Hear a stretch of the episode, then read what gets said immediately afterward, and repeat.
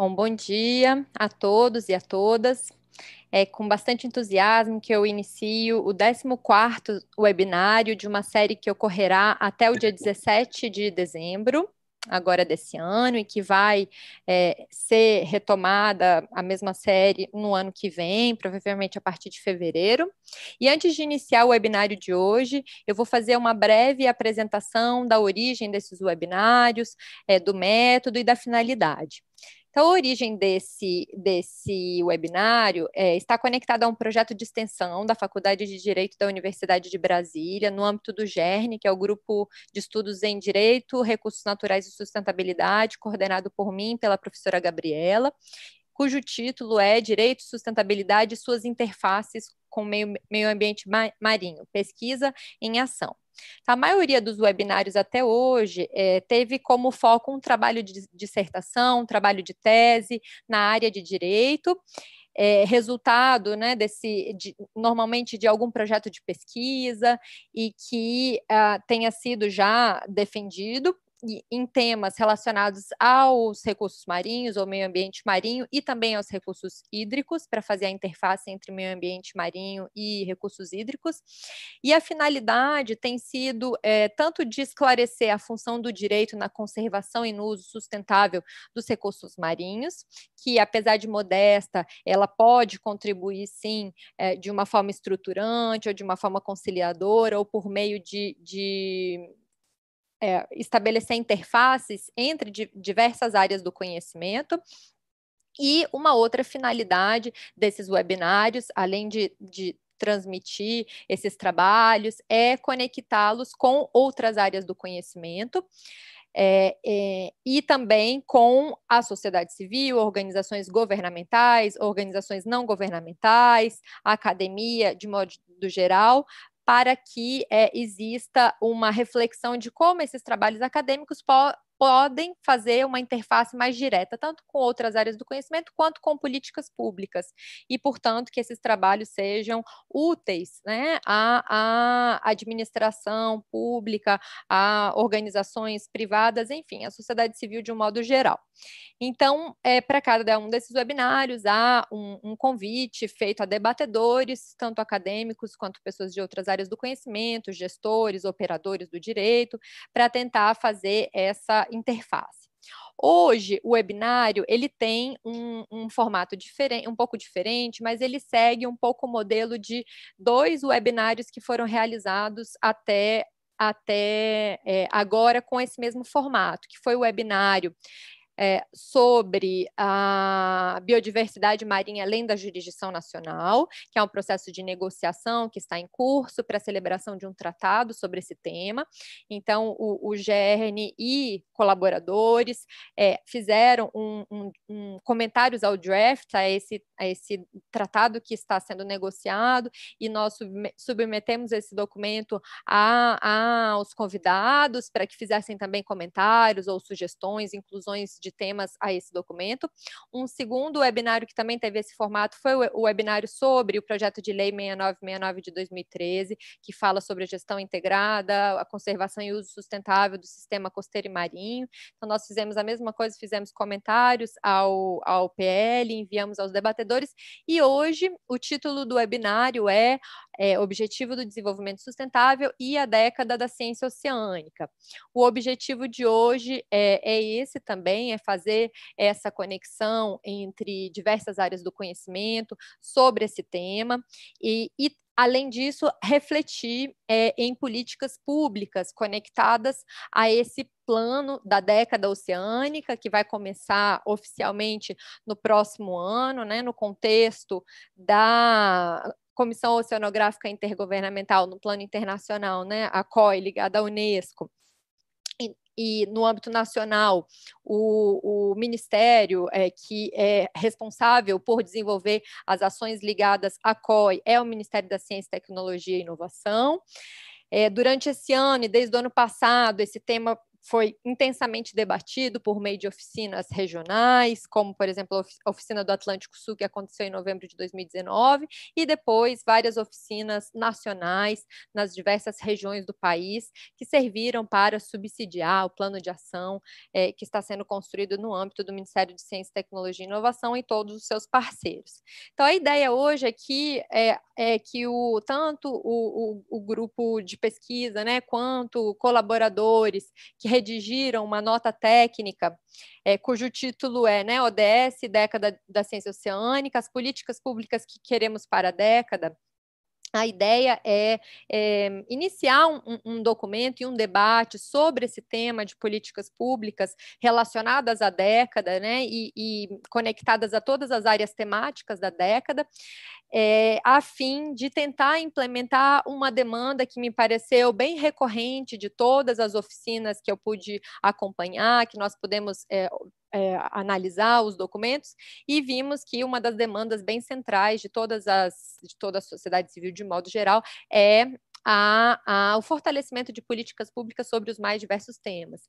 Então, é, essa vai ser a, a, a, nossa contribuição, e a ideia é que depois a gente possa complementar esse documento com todos os comentários que tiverem sido feitos ao longo do debate de hoje, e todos os comentários estão todos convidados. Quem está no YouTube, é, ou quem. É, posteriormente tiver interesse em contribuir com esse documento, estamos aqui abertos para receber todos os comentários pra, para posteriormente encaminhar às instituições competentes para é, desenvolver esse debate.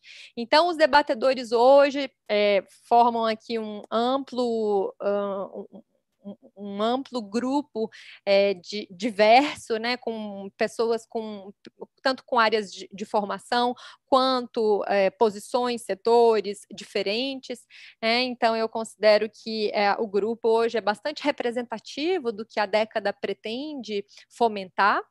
E eu já agradeço desde já aos debatedores, agradeço desde já ao, ao, às instituições que cooperam com esses webinários, que contribuem, né? Um, um agradecimento especial aqui ao Painel Mar, que tem desde o início apoiado essa iniciativa, a toda a comissão organizadora do GERN e colaboradores, e ao Roberto aqui da UNBTV, que vai nos ajudar com a transmissão. Então, é, a, nós faremos aqui a, a, as apresentações dos debatedores que vão fazer comentários é, gerais sobre o que acharem pertinente sobre os diversos temas da década. Então, na primeira parte, haverá comentários sobre todos aqueles sete temas principais, né? Um oceano limpo, um oceano saudável e resiliente, um oceano previsível, um oceano seguro, um oceano produtivo e explorado sustentavelmente, um oceano transparente e acessível. É, logo é, depois, o tema da comunicação e participação pública e privada, que será é, abordado tanto por representantes da sociedade civil, ou de fundações, ou de, ou de coletivos. E é, um outro tema importante é a formação de recursos humanos e a cooperação entre as instituições. A segunda parte será feita, haverá uma mediação final das falas sobre o tema das políticas públicas e relações internacionais, e, no segundo momento, uma fala geral final, conectando é, as áreas do conhecimento, a formação de recursos humanos e a ciência que queremos para a década. Né? A última parte do webinário, que vai ser a terceira parte, ela é formada por perguntas, uh, por respostas às duas perguntas mais votadas no slide, então deixem suas perguntas no slide. Uh, eu vou passar retomar a palavra a todos os debatedores para que rapidamente eles possam fazer os seus comentários, tanto responder res, responder uh, as questões quanto fazerem os seus comentários finais ao webinar. Então, sem mais delongas, já vou passar a palavra à nossa primeira debatedora, né, que é a Karen Sivewood Cop, Cop que é, ela é a, a coordenadora do coordenadora geral de Oceano, Antártica e Geociências no Ministério da Ciência, Tecnologia e Inovação desde 2019. É, ela tem formação em ciência política pela Universidade de Brasília, mestrado em políticas públicas e desenvolvimento pela London School of Economics, é, faz o doutorado em ciência política pela Universidade de Brasília, além de uma ampla experiência nos mais diversos temas. É, então, é, passo diretamente a palavra a você, Karen, é, e já agradeço a sua disponibilidade. Obrigada, Karina. Queria agradecer à Faculdade de Direito e à Universidade de Brasília pelo convite ao MCTI e, na sua pessoa e da professora Gabriela, agradecer toda a equipe envolvida na discussão, nos seminários do GERN, que têm sido excelentes. A gente acompanhou e participou de outros, né, inclusive na discussão sobre o BBNJ, e pela parceria em todas as outras frentes. Lembro que eu tive a chance de te conhecer pessoalmente numa discussão sobre o óleo no mar, que a gente teve em Brasília em março desse ano, e foi também uma oportunidade interessante de debater uma outra frente tão relevante de trabalho e né, essa parceria que a gente tem.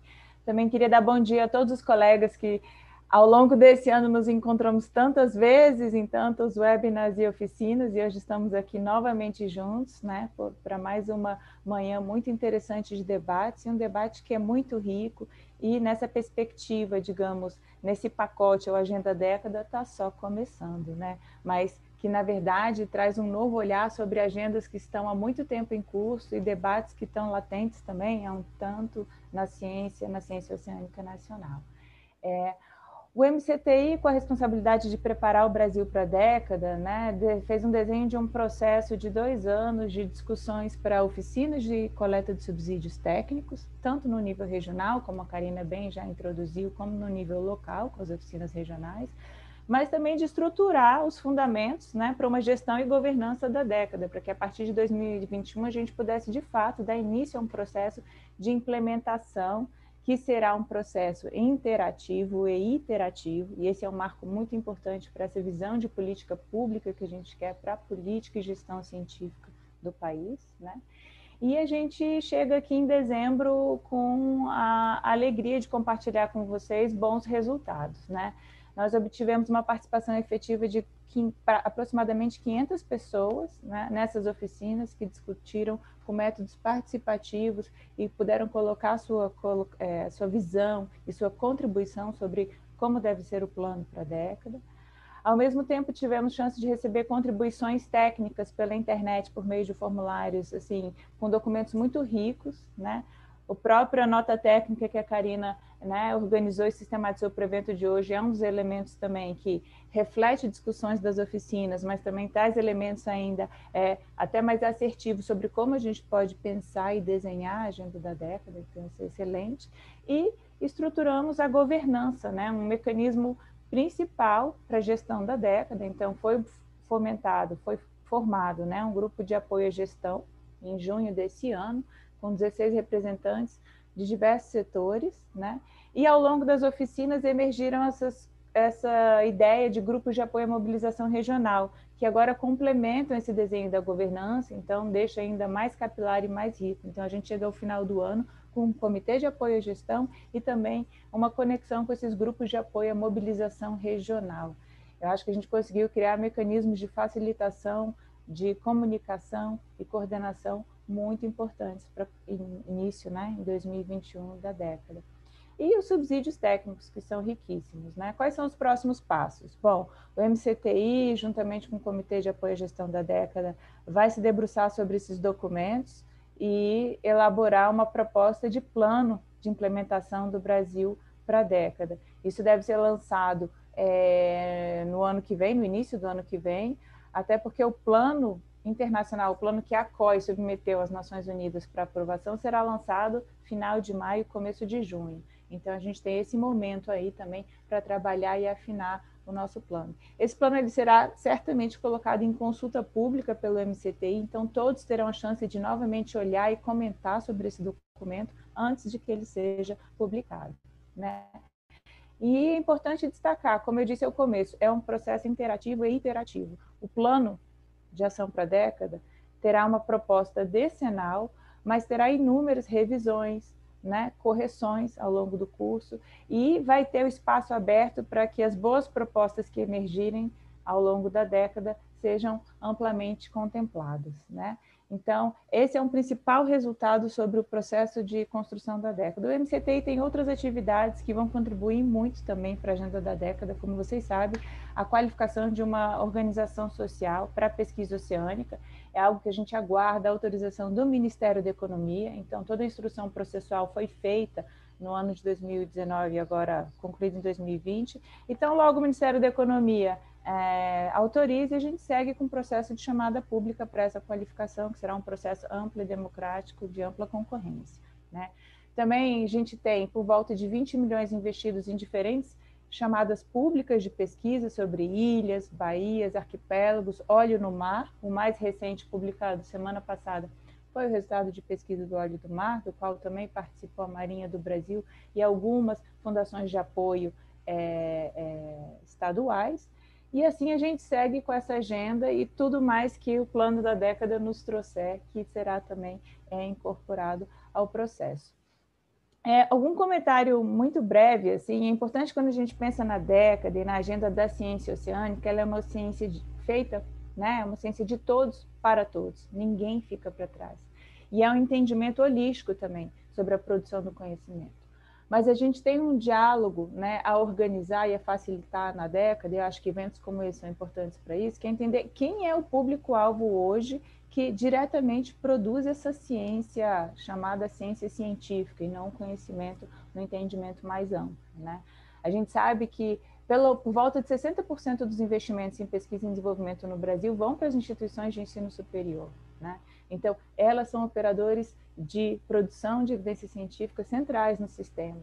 Será que elas estão todas cientes engajadas na década? Será que elas estão conosco a bordo do plano? Então, essa é uma discussão que a gente tem que ainda avaliar e fazer e trazê-las para perto. E a gente sabe que o Brasil tem uma posição de destaque na produção científica oceânica. Né? O relatório da COI de 2017 sobre ciência oceânica coloca o Brasil em 11º lugar na posição do ranking mundial sobre ciência oceânica. A gente teve aí por volta de 13 mil artigos publicados entre 2010 e 2014.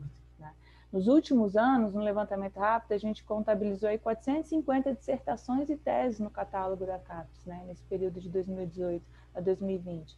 A gente tem 120 grupos de pesquisa no diretório do CNPq que se autodeclaram né, vinculados a oceano ou mar. São 21 institutos nacionais de ciência e tecnologia, 21 INCTs, dos quais pelo menos seis ou sete atuam sob agenda de oceano e afins. Né? Fora os projetos ecológicos de longa duração, que estão desde de 1999 operando e que monitoram aí 37 sítios, inclusive reservas marinhas e áreas muito relevantes para o mar e para o conjunto dos serviços ecossistêmicos né, associados ao oceano.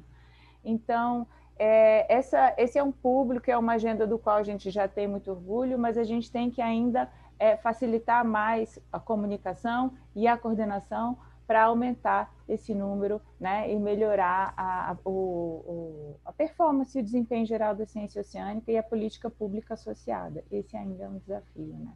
Agora, um, um dos resultados de engajamento que a gente pôde perceber com a década foi o crescimento de iniciativas de divulgação científica também.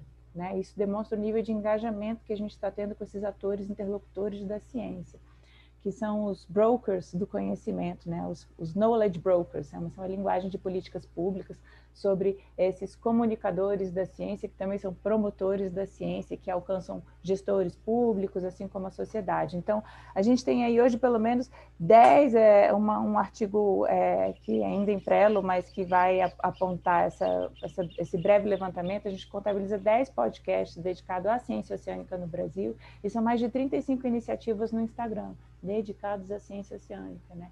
E muitas delas surgiram recente, agora, nesse ano. Então, é, é um resultado muito interessante. É, sobre a nota técnica, eu vou fazer alguns comentários bem gerais, acho que também vai ser o foco de todos os debatedores. Karina, se eu estiver passando do tempo, você me avisa, mas eu já estou nos meus minutos finais. Oito, oito minutos, cara. Isso. É, então, é, as, as contribuições, como eu disse, subsídios é, colocados ao longo dessa fase preparatória do Brasil da, da década foram de altíssima qualidade. A gente ainda está na fase de fechamento desses relatórios regionais, né? E a gente sabe, bom, tem relatórios de 400 páginas, tem nível de detalhamento de proposição, de atividades e uma visão de plano de ação de futuro que é, assim, bastante rico e detalhado e que a gente vai ter que fazer agora um movimento de concertação. Com certeza esse plano vai trazer propostas de ação que vão impactar como a gente atua no MCTI, como a Karina atua lá na Faculdade de Direito e como todos os outros nossos debatedores de hoje, de hoje trabalham e fazem né, o seu dia a dia. Então, é um plano de ação que eu acho que vai trazer, a partir dos subsídios que nos foram dados, uma visão estratégica, tática e operacional sobre como modificar ou melhorar a ciência para alcançar os objetivos, os sete resultados da década. Né? É, eu acho que a nota ela traz subsídios importantes e resgata várias ações e iniciativas que apareceram já ao longo das oficinas, né?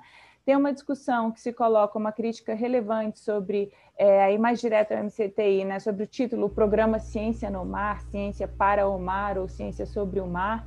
É, eu acho que cabe a gente discutir mais a semântica do título do programa, porque as ações da década estão inseridas no programa Ciência no Mar, mas é, a visão que é sugerida de ciência para o mar, por nós não foi adotada porque há, em outras áreas do conhecimento, uma visão menos, talvez, antropocênica que a gente deseja para a ciência oceânica, né? Então, é importante que a gente fale que a ciência não é para o mar, ela é para todos. Então, por isso, ciência no mar, talvez o mais adequado fosse ciência sobre o mar, ou a gente, que a gente mantivesse a linguagem internacional de ocean science, ciência oceânica. Né? Enfim, então é, um, é, uma discussão. A ciência não é só para o mar, ela é para todos. Né? É, em relação à questão de pareceristas ad hoc é, e a forma como os, a parte da, da gestão ou da indicação de projetos de pesquisa têm sido feitas e aprovadas né, no sistema de pesquisa, que eu falo toda da, da linha do sistema vinculado a, a por exemplo, MCTI, CNPq, e não necessariamente a CAPES, que eu acho que tem outra forma de operar, né?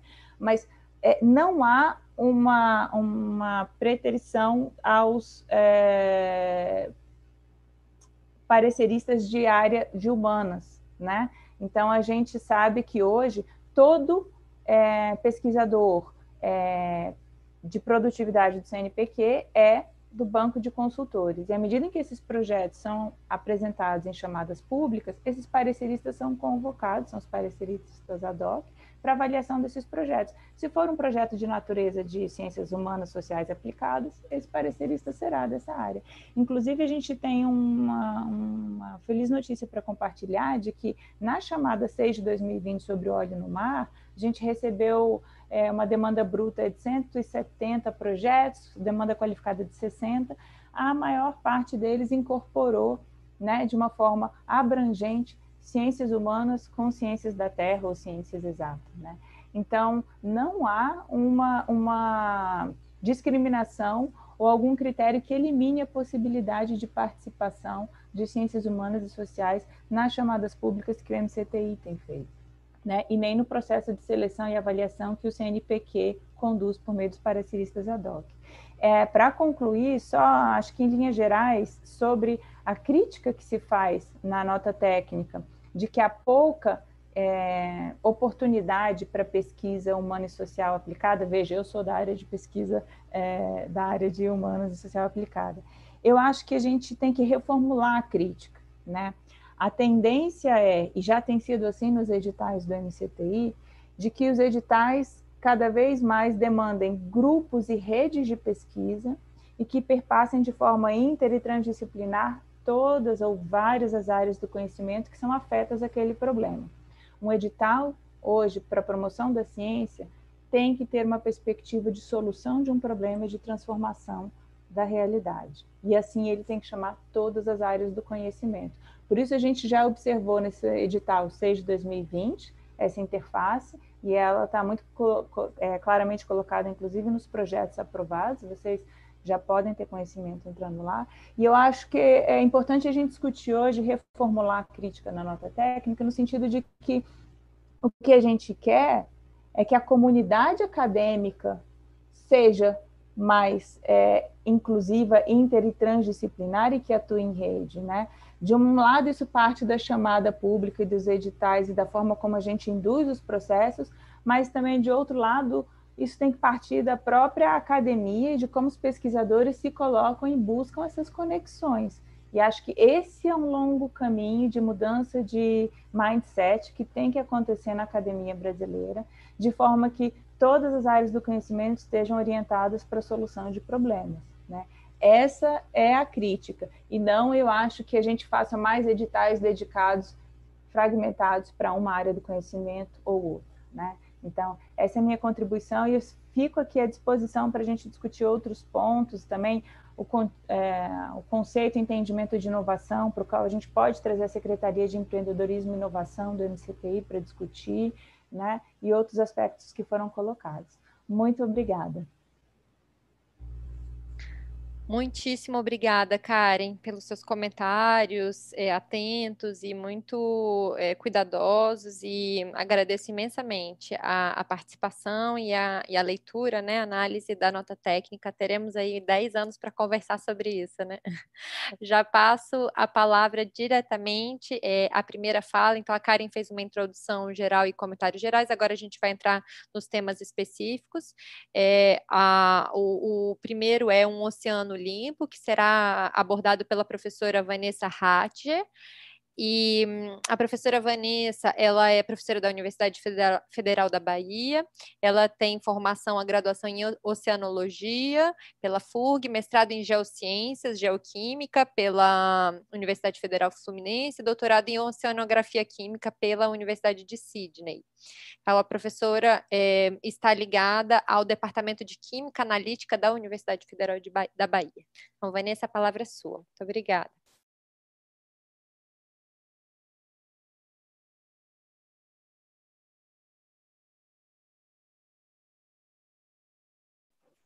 Bom dia, Karina. Você está vendo minha apresentação?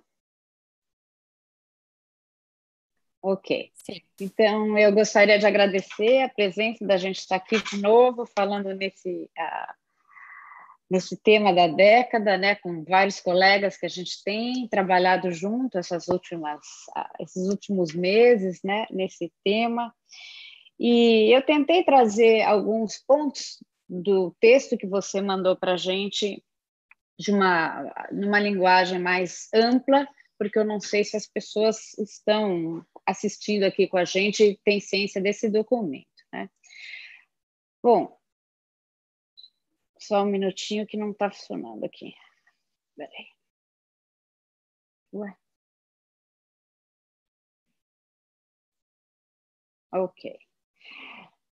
Então, na verdade, ah, para nós, né, esse tema Clean Ocean, o oceano limpo, a definição desse, do que é esse, esse oceano limpo, ela foi feita no primeiro meeting global do planejamento da década.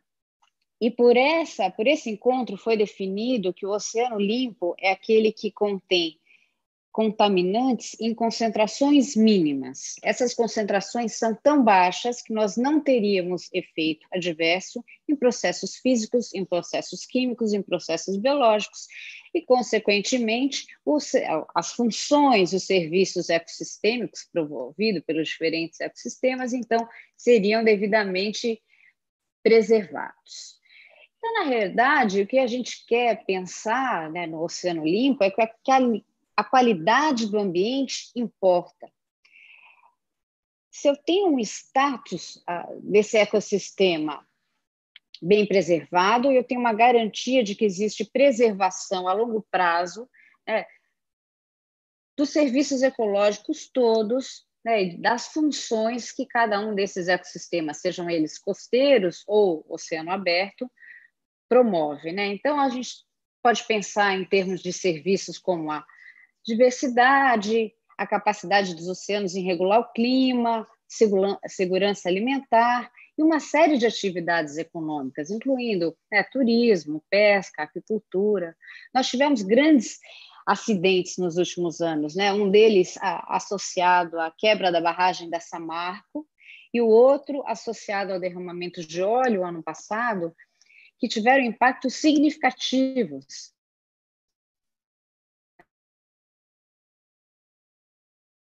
é, em diferentes econômico e do ponto de vista ambiental. Então, essas atividades todas têm um potencial muito grande de impactar o ambiente. Então, ao mesmo tempo que a gente pensa que é super importante pensar na qualidade desses ecossistemas costeiros, quase 8 bilhões de pessoas moram compartilham esse planeta, todos os recursos que esse planeta oferece, e a maior parte da população vive e desenvolve suas atividades na zona costeira. De maneira que nós temos centros urbanos, né? no nosso caso, no Atlântico Sul, né? nós temos três megacities né? que têm um impacto bastante grande no oceano, atividades agrícolas, nós temos estações de tratamento de água que lançam esgoto nos oceanos, nós temos atividade portuária. Cada uma dessas atividades, isoladamente, lança uma série de contaminantes no ambiente, muito diversos. Metais, plásticos, é, contaminantes orgânicos, agentes ah, patológicos, e hoje em dia a gente tem uma preocupação muito grande com a, os, os agentes que teriam resistência à ação antibacteriana, nós temos também uma série de atividades no oceano que também promovem o input de uma série de poluentes, como a extração de óleo e gás, né, toda essa discussão nova que nós temos de mineração nos oceanos, a atividade pesqueira. Cada uma dessas atividades produz uma quantidade grande de poluentes que têm efeitos tanto em nível de indivíduo como em nível de comunidade e causa mudança na diversidade, pode causar mortandade e, eventualmente, pode causar efeitos drásticos nos serviços ecossistêmicos, incluindo perda de hábitat, contaminação de peixes e uh, mariscos, etc., perda da capacidade dos oceanos de regulação de clima, de proteção de linha de costa e assim sucessivamente. Né? Então, esses contaminantes, eles impõem uma série de desafios, tanto para órgãos de regulação como para órgãos de fiscalização. E uma das, algumas das razões que a gente precisa pensar em termos de política pública é como lidar com esses desafios. Por exemplo, nós desconhecemos o destino, o impacto e a toxicologia de uma grande quantidade de poluentes. Por exemplo, os contaminantes tecnologicamente críticos, que são usados, como os terras raras, que são usados em grandes quantidades, nas tecnologias dito limpas, né, nos carros elétricos, nas ah, turbinas ah, de geração de energia eólica. Nós temos também uma dificuldade muito grande de realização das medidas. É relativamente fácil medir contaminantes em água doce e sistemas costeiros altamente impactados. Mas medir contaminantes em água do mar em concentrações extremamente baixas, com alta concentração de sal, né, uma concentração grande de matéria orgânica dissolvida, é extremamente difícil. Isso significa dizer que nós não temos uma baseline de uma grande quantidade de contaminantes. Né? O Atlântico Sul é um dos, das bacias oceânicas que tem menos dado com relação à contaminação. Né? Além disso, a gente tem uma deficiência muito grande em termos de capacidade de geração dessa informação, seja porque a expertise né, individual uh, é limitada ou capacidade institucional. Então, por exemplo, hoje, se você faz uma avaliação de impacto ambiental, é muito comum a gente pegar relatórios onde você vê dezenas, literalmente, de uh, agentes contaminantes previstos nas diversas resoluções do CONAMA, onde esses uh, contaminantes todos foram medidos a, e, e informados como se estão abaixo dos limites de detecção. E na prática, isso significa dizer, para a grande maioria dos casos, que não existia uma competência analítica para medir quantitativamente esses valores. E isso leva a, a decisões errôneas se está ocorrendo ou não está ocorrendo impacto no ambiente. Né? Hoje, não tem meia dúzia de laboratórios ao longo da costa do Brasil que é capaz de fazer medidas de contaminantes orgânicos e inorgânicos em água do mar. Né? Nós carecemos de um banco com inventários de fontes, nós não sabemos qual é o nosso agente uh, poluente emitido para o ambiente em maior quantidade e aonde. É. E outro aspecto que é importante é que a gente precisa considerar que esses contaminantes todos, eles estão no ambiente, estão interferindo na nossa saúde de maneira coletiva. É, existem efeitos sinérgicos, efeitos cumulativos que precisam ser considerados. a gente também precisa considerar que todos esses ambientes estão conectados. Então, veja o exemplo da Samarco, né, que quebrou a barragem a quase 700 quilômetros da costa. Vanessa, só para avisá-la, oito, avisá oito minutos. Ok. Então, a, a, esse material é transportado ao longo do continente e vai atingir a zona costeira, impactando do ponto de vista ambiental, social e econômico, que muitas vezes não é devidamente valorado. Então, a gente precisa ah, de um sistema legal que nos ampare de uma maneira melhor para lidar com a complexidade que a gente tem nesse sistema como um todo. Né? Então, o que, a gente precisa pensar em termos de política pública? É focar que precisamos de estudo multi e interdisciplinares, que as avaliações têm que ser feitas do ponto de vista ecossistêmico e precisamos considerar o universo todo de stakeholders, e que, embora nós temos a contaminação como um problema global, pense, por exemplo, no plástico, as ações têm que ser locais. Então, precisa, a gente precisa ter um alinhamento de discurso muito afinado entre município, estado e governo federal para que a gente, de fato, consiga gerenciar esse problema e evitar que ele se agrave ao longo da década. Né?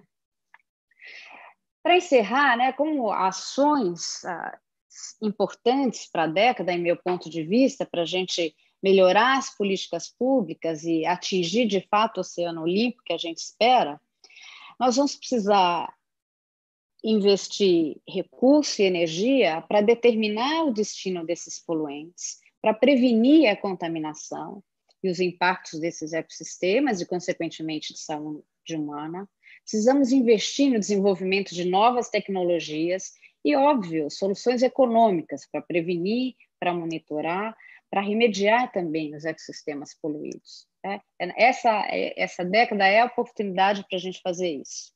Precisamos ampliar as capacidades técnicas e científicas e, obviamente, promover a transferência de tecnologia, melhorar as instalações, as infraestruturas de pesquisa, ter centros de excelência ao longo da costa. É óbvio que nem todo mundo precisa medir tudo, mas a gente precisa de laboratórios-chave que deem conta, que sirvam o Atlântico Sul todo. Né?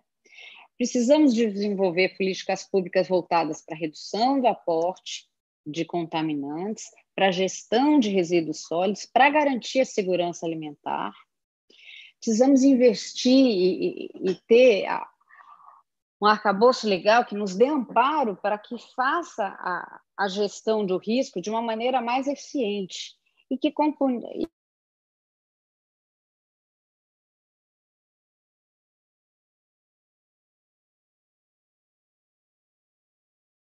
e que a gente tenha condição, sociedade como interdisciplinares e transsetoriais envolvendo né, as comunidades tradicionais que são tão importantes e, em geral, as mais atingidas nesse processo de contaminação. Então, com isso, uh, eu, eu termino. Eu mandei para você, Karina, alguns comentários específicos em relação ao documento e, e fico à disposição para a gente discutir ao final. Obrigada.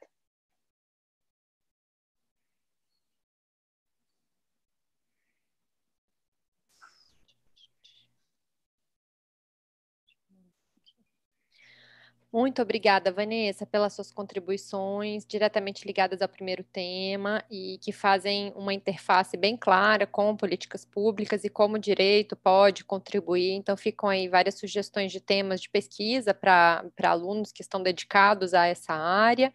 É, agradeço imensamente a sua síntese de um tema tão complexo, né? É, passo já a palavra ao professor Alexander Turra, que vai falar sobre o segundo tema, né, um oceano saudável e resiliente. O professor Alexander Turhan tem formação em biologia e mestrado e doutorado em ecologia, é professor titular do Instituto Oceanográfico da Universidade de São Paulo e coordenador da Cátedra Unesco para a Sustentabilidade dos Oceanos. É isso. Palavra é sua. Obrigado, Karina, obrigado a todos. Um prazer estar aqui com todos e todas. É, é muito interessante a gente estar no final desse ano atípico, um ano esquisito, e, e, e por outro lado, ver um, um, um, processo de construção de uma política para o oceano tão, tão bem uh, organizado e tão intenso. Né? Eu, eu, vejo que esse ano foi um ano muito especial para o oceano, apesar da gente ter aí uma série de fenômenos que foram uh, ajudando na, na, sua na sua degradação nos últimos anos, né? Mas eu vejo que que a gente tem uma, uma perspectiva, né? Uh, de, de crescimento, uma atuação muito muito organizada, muito forte, muito clara do Ministério da Ciência e Tecnologia, a CECIRME com a, o Plano Setorial dos Recursos do Mar, fortalecendo esse entendimento que Karina trouxe e que Vanessa acaba de fortalecer no sentido de uma visão mais holística e que Karen colocou, né, como a gente está falando, né, uma ciência para o oceano, não uma ciência do oceano. Né? Então é muito importante isso. E a década ela vem dar esse estímulo. Eu vejo que a gente está reagindo muito bem a esse estímulo aqui no Brasil. Eu vou fazer uma fala muito breve, é, meio que construindo em cima do que a Vanessa colocou, porque os temas eles têm relação uns com os outros, né? Eles, ele, por exemplo, o oceano limpo com o oceano saudável e resiliente tem tudo a ver. Obviamente, né? a gente está falando de agressões, a gente está falando de poluentes, a gente está falando de substâncias que alteram a qualidade e fazem com que o oceano fique não saudável, que é um tema meio assim, uh, esquisito, né? Pelo menos as primeiras vezes que se propôs usar a saúde do oceano, uh, ele foi entendido como um pouco controverso, né? Pelo trabalho do, do Halper em 2008, Halper e colaboradores, uh, no qual se punha o, o índice de saúde do oceano, se buscou ali uma definição de saúde e foi muito curioso que a definição de saúde que se coloca é uma definição que tem tanto o aspecto da qualidade quanto o aspecto do uso. Né? Então, um ambiente que é saudável, mas não tem uso, seja qualquer tipo de uso, inclusive para conservação, né? desde que ele seja claro, ele não seria um ambiente desejado. Né? E poderia ter, então, espaço para aprimorar as atividades ali, né? de fazer conservação, de uso sustentável, ou de qualquer outro tipo de abordagem. Então, é muito, muito interessante a gente entender isso e, e, e, e aprofundar e, assim, é, buscar caminhos para a gente cada vez mais se apropriar desse conceito. Por exemplo, hoje tem se usado um termo que chama homeostase ambiental ou planetária, né? A gente pode falar homeostase do oceano. Isso tem tudo a ver com a ideia de resiliência. Né? Até quanto o organismo nosso, né, ou o organismo oceano, ele tem condição de lidar com as adversidades, com vírus, com resfriado, né, com a perda de imunidade, enfim, uma questão antropocêntrica, assim, né, você pensar, né, com um viés é, humano da coisa, é a mesma coisa de você pensar para o oceano. Você tem a poluição, você tem degradação de hábitats, você tem espécies invasoras, você tem sobrepesca, você tem mudanças climáticas. Quem aguenta, né? Quem aguenta? E aí que a gente tem, então, mecanismos muito lúcidos e muito é, estratégicos para buscar essa, essa garantia dessa saúde e, ao mesmo tempo, dessa capacidade de lidar com essas adversidades que, idealmente, tem que diminuir em termos de frequência, intensidade, magnitude e tudo mais.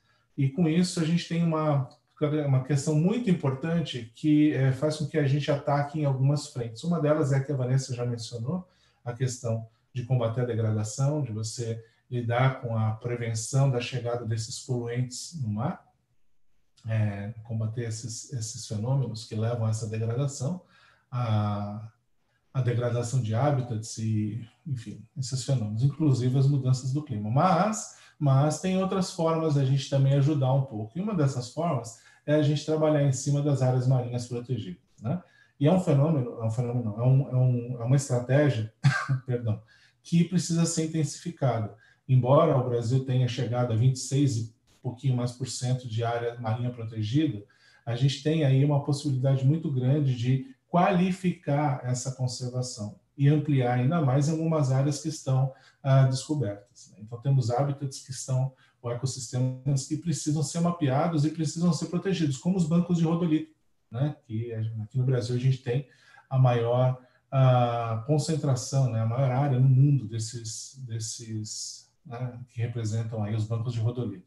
Então, é, é, um pouco isso que eu queria dizer, no sentido de que a gente precisa trabalhar de uma forma muito clara, buscando, ah, de uma forma conscienciosa, entender e colocar no mesmo, no mesmo bojo esses vários componentes, para que a gente, sem necessariamente eh, é, intensificar alguns conflitos, que muitas vezes são conflitos aparentes e não reais, né, que a gente possa, eu estou falando claramente da dicotomia entre desenvolvimento e preservação do meio ambiente, né, que é colocado como antagônico e na verdade não é, a gente tem aí possibilidades de, ah, ao mesmo tempo em que a gente use né, os recursos e os serviços, se beneficie dos serviços que estão sendo providos pela, pela Amazônia Azul, a gente consiga, ao mesmo tempo, garantir que ela continue fazendo isso. Eu acho que essa é a grande, a grande mensagem. Para isso, obviamente, a gente precisa de uma ciência, uma ciência que esteja que seja compatível com a complexidade desses fenômenos, com a complexidade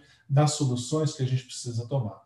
E essa ciência é uma ciência que tem que ser inclusiva, ela tem que ser interdisciplinar e ela tem que ser integrada à realidade de um país que queira é, explorar sustentavelmente o oceano. Eu vejo que essa é a principal mensagem dessa discussão que a gente uh, teve uh, nesse processo de construção da década e eu gostaria de deixar ela aqui para a gente refletir mais para frente. A ciência que a gente precisa, né? E não é a ciência necessariamente que a gente faz, é a ciência que a gente precisa construir. Isso depende dessa interdisciplinaridade.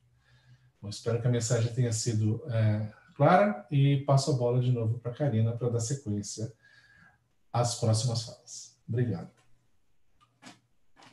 Muito obrigada, é, Turra, pelas suas contribuições, pela sua pelo seu constante incentivo dessa, da existência dessa interface entre as áreas do conhecimento e a construção de uma reflexão sobre a ciência que precisamos. Então, agradeço sua participação e já passo a palavra diretamente à professora Letícia Cotrim, da UERJ. A professora Letícia ela tem doutorado em oceano, oceanologia e é professora e pesquisadora em oceanografia química da Faculdade de Oceanografia da UERJ. É, já a palavra é sua, professora Letícia.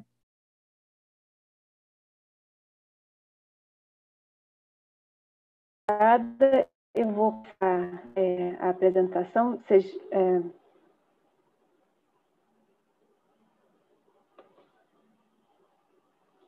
Bom, é, eu queria agradecer, é, é, em primeiro lugar, o convite para participar é, desse webinário. Eu também fico contente de poder ter participado é, já desde o ano passado, né, na, na, é, nas atividades do Brasil para a construção da, da, década da ciência do, do, oceano. E eu vou falar aqui sobre o oceano previsível, né, e o que, que é, é, e tentar colocar assim dentro do contexto né, dos estudos e das atividades que o que o que o Guerni, né, da Universidade de Brasília vem desenvolvendo. É, e então o oceano previsível, eu vou é, falar um pouco até o que que é, né? É um oceano no, onde a sociedade tem a capacidade de compreender as condições oceânicas presentes e futuras, né? Então isso também é uma ideia é, multidisciplinar porque vai desde é, se, eu entendo, se eu entendo os problemas, por exemplo, né, que é abordados no Oceano Limpo e no Oceano Saudável, mas também tudo que está ligado a, a, clima e navegação e, e, muitos outros aspectos, né? Agora e, e para o futuro, né? Então foi pedido a gente que falasse, né, da, é, sobre a década dos oceanos, né, e o que as políticas públicas relacionadas à ciência podem contribuir. É, a, é, a minha contribuição para a nota técnica do, do eu, eu e dos parceiros, né, eu conversei já um pouco com a Karina, mas eu gostaria de, até o final da semana, fazer é, no papel muito explicadinho e falar um pouco também da interferência, da interface né, entre os conhecimentos e, e os setores da sociedade. Então, de, em relação a políticas públicas e o que, que a gente precisa para um oceano previsível, é, eu vou repetir aqui é uma coisa que eu, eu gosto de falar. É, pode parecer que é caos e fim do mundo, mas a gente tem que pensar nisso e a gente tem que falar disso, né? Os efeitos das mudanças climáticas no oceano e na criosfera já estão acontecendo. Então, não é para, ah, então em 2030, não, é desde, desde sempre, né? E uma coisa que a gente tem que entender é que os efeitos das mudanças climáticas no planeta de uma maneira geral, mas aqui a gente está falando de oceano, elas são irreversíveis no tempo de vida do ser humano. Então, a gente tem que pensar e ser muito inteligente, né? E criar consciência, com C maiúsculo, então todas as ciências é, é, juntas, é, estratégias para adaptar e para mitigar esses efeitos das mudanças climáticas. Né? É, muita coisa é, saiu, muita coisa tá numa linguagem muito acessível, está nesse é, relatório é, sumário né, para formuladores de políticas que o IPCC lançou e o MCTI, é, muito felizmente, é, fez a tradução em português, então está acessível a todo mundo para ser consultado. Né?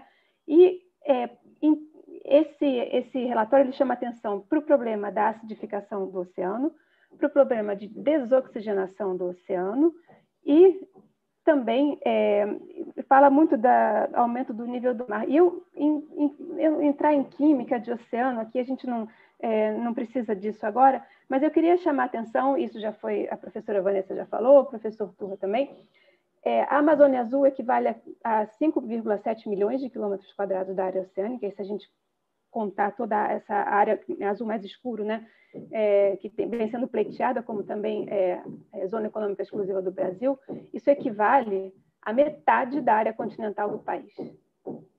Tá? Então, o Brasil é 50% mar, se a gente for pensar nisso. Olha a importância. Então, não é só, não bastam os quase 9 mil quilômetros de, de linha de costa, a gente tem um território, né, a gente tem oceano. Né? Então, é, é, é, é, muita coisa. E isso influencia a gente é, no, nosso dia a dia. O que a gente tem são muitos esforços é, de grupos brasileiros ou grupo, é, né, esforços mais individuais, ou de, mas principalmente de grandes grupos de pesquisa, né, para observação do oceano, para modelagem, com esse intuito né, de entender e de fazer o oceano mais previsível, né, de entender essa é, é, como a gente está agora e para onde estamos indo, né, e tendo sempre como é, uma coisa transversal as mudanças climáticas, mas, como já foi levantado no Oceano, né, no Oceano Limpo pela professora Vanessa, no mesmo modo, para é, para os contaminantes, né, a gente não tem séries temporais robustas, por exemplo, para acidificação dos oceanos, como existem no, no, nos, no, nos, hemisférios norte, né, no Atlântico Norte, no Pacífico Norte. É, por exemplo, para observação de tendências de acidificação dos oceanos ou mesmo para desoxigenação, é, a gente tem no Brasil uma rede de marégrafos para é, aumento do nível do mar, que é uma coisa importante também, porque é, é, é outro aspecto sério e imediato das mudanças climáticas, né? Então, a gente precisa dessas séries temporais robustas. Né? Eu, apesar de fazer parte do, da rede brasileira de acidificação dos oceanos, se me perguntarem ah, qual é a tendência para o Brasil, não sei, sinceramente. Né? A gente tem os, o PELD, né, os programas PELD, eles têm feito um esforço e acho que a integração disso tudo vai ajudar, e espero que na década do oceano isso também seja, mas a gente ainda não tem essas séries temporais robustas como existem em outros pontos do oceano global, né? É, o acúmulo de calor no oceano, né, e a perda de massa de gelo nos polos, né, isso vai levar a um aumento médio global do nível do mar, seja num cenário de contenção de emissão de, de gases de efeito estufa ou num cenário que a gente continue, que a gente fala de é, business as usual, se a gente continuar vivendo como a gente vive hoje. Então, nos dois casos a gente vai ter, porque a água, o oceano aquece e se expande, né? E ainda tem a contribuição da, da massa de gelo, então isso é uma coisa que a gente tem que se preocupar, né? Sobre a nota é, técnica do Guerni, fez um, eu, eu gostei muito e eu gostei da ideia de ciência para o mar é, e envolver todas as áreas da ciência, né? E uma coisa que eu acho que tem que ser levada em consideração no documento, isso depois eu posso detalhar, é que as mudanças climáticas elas são transversais a todos esses temas, por exemplo, né, que o MCTI propõe pro, no programa de ciência no mar. Tá? Então, a gente, isso entra em gestão de risco, entra em mar profundo, zona costeira, principalmente, com nível do mar, é, circulação. Então, não é só a variabilidade climática, por isso é uma cultural, mas a mudança climática a gente tem que levar em consideração. Né? E a gente tem a infraestrutura para pesquisa e para do hardware, né, do material pesado, é, meio flutuante, né, mas também para observar a biodiversidade marinha e a conservação é, e a, a, conectividade dessas áreas marinhas protegidas é muito importante ser mantida também, como o professor Turra falou. Né. Em 2019, é, na, no Fórum de Ciência e Tecnologia que foi feito em Salvador, a gente, eu participei muitos do que, dos que estão aqui hoje participaram também. A gente assinou a Carta de Todos os Santos, né? E ao longo dos webinários que eu pude seguir da, sobre a década do oceano, todos insistiram muito, né? É, lógico, tem ações mais localizadas, mas que a criação do Instituto Nacional para o Oceano, com o nome que ele tiver, e que bom que isso foi falado hoje na, na abertura, né? Que isso é, é, uma das ações que o, o, Brasil precisa ter como política, é, como política, uma das políticas públicas, né? E nessa é, interface, né, entre as diferentes áreas do conhecimento, a gente precisa, é, eu estou terminando, a gente precisa de políticas de Estado. Né? A gente tem que pensar que não é uma ação do governo que está agora, não é uma ação do governo que passou, é uma coisa que tem que perpassar. A gente vai ter aí é, três, um, três mandatos né, durante a, a década do oceano, é, de governo federal, de governo estadual, né, dentro das prefeituras também, das prefeituras das cidades litorâneas, por exemplo. Né? Então, essas políticas de Estado, para a gente ter, entender o oceano é, e mitigar esses efeitos todos, né, a gente tem que ter é, base em ciência. E aí entra a ciência, a ciência dura, que é o que eu faço, né, de oceanografia, de observação, é, usar navio, boias oceanográficas, laboratório, mas também é, o conhecimento na parte econômica, na parte de inovação, é, as engenharias todas, é, e eu diria também, né, isso foi muito levantado durante os, os webinários, é, antropologia é uma coisa importante porque a gente tem uma cultura né, das populações é, é, costeiras do Brasil que isso não pode ser perdido. Né? Então, assim, a gente tem que chamar todo mundo é, para é, trabalhar junto. Por isso que eu coloquei assim, um C maiúsculo é, para tudo. E eu, eu termino aqui a minha participação e eu fico aqui aberta esperando é, as perguntas e a, e a discussão no final. Muito obrigada, mais uma vez, pelo convite. Muito obrigada, Letícia, pela sua apresentação, pela sua análise do documento do GERN e a, a, complementariedade das informações que você trouxe com as que já foram apresentadas, a interface entre os conhecimentos. Muitíssimo obrigada.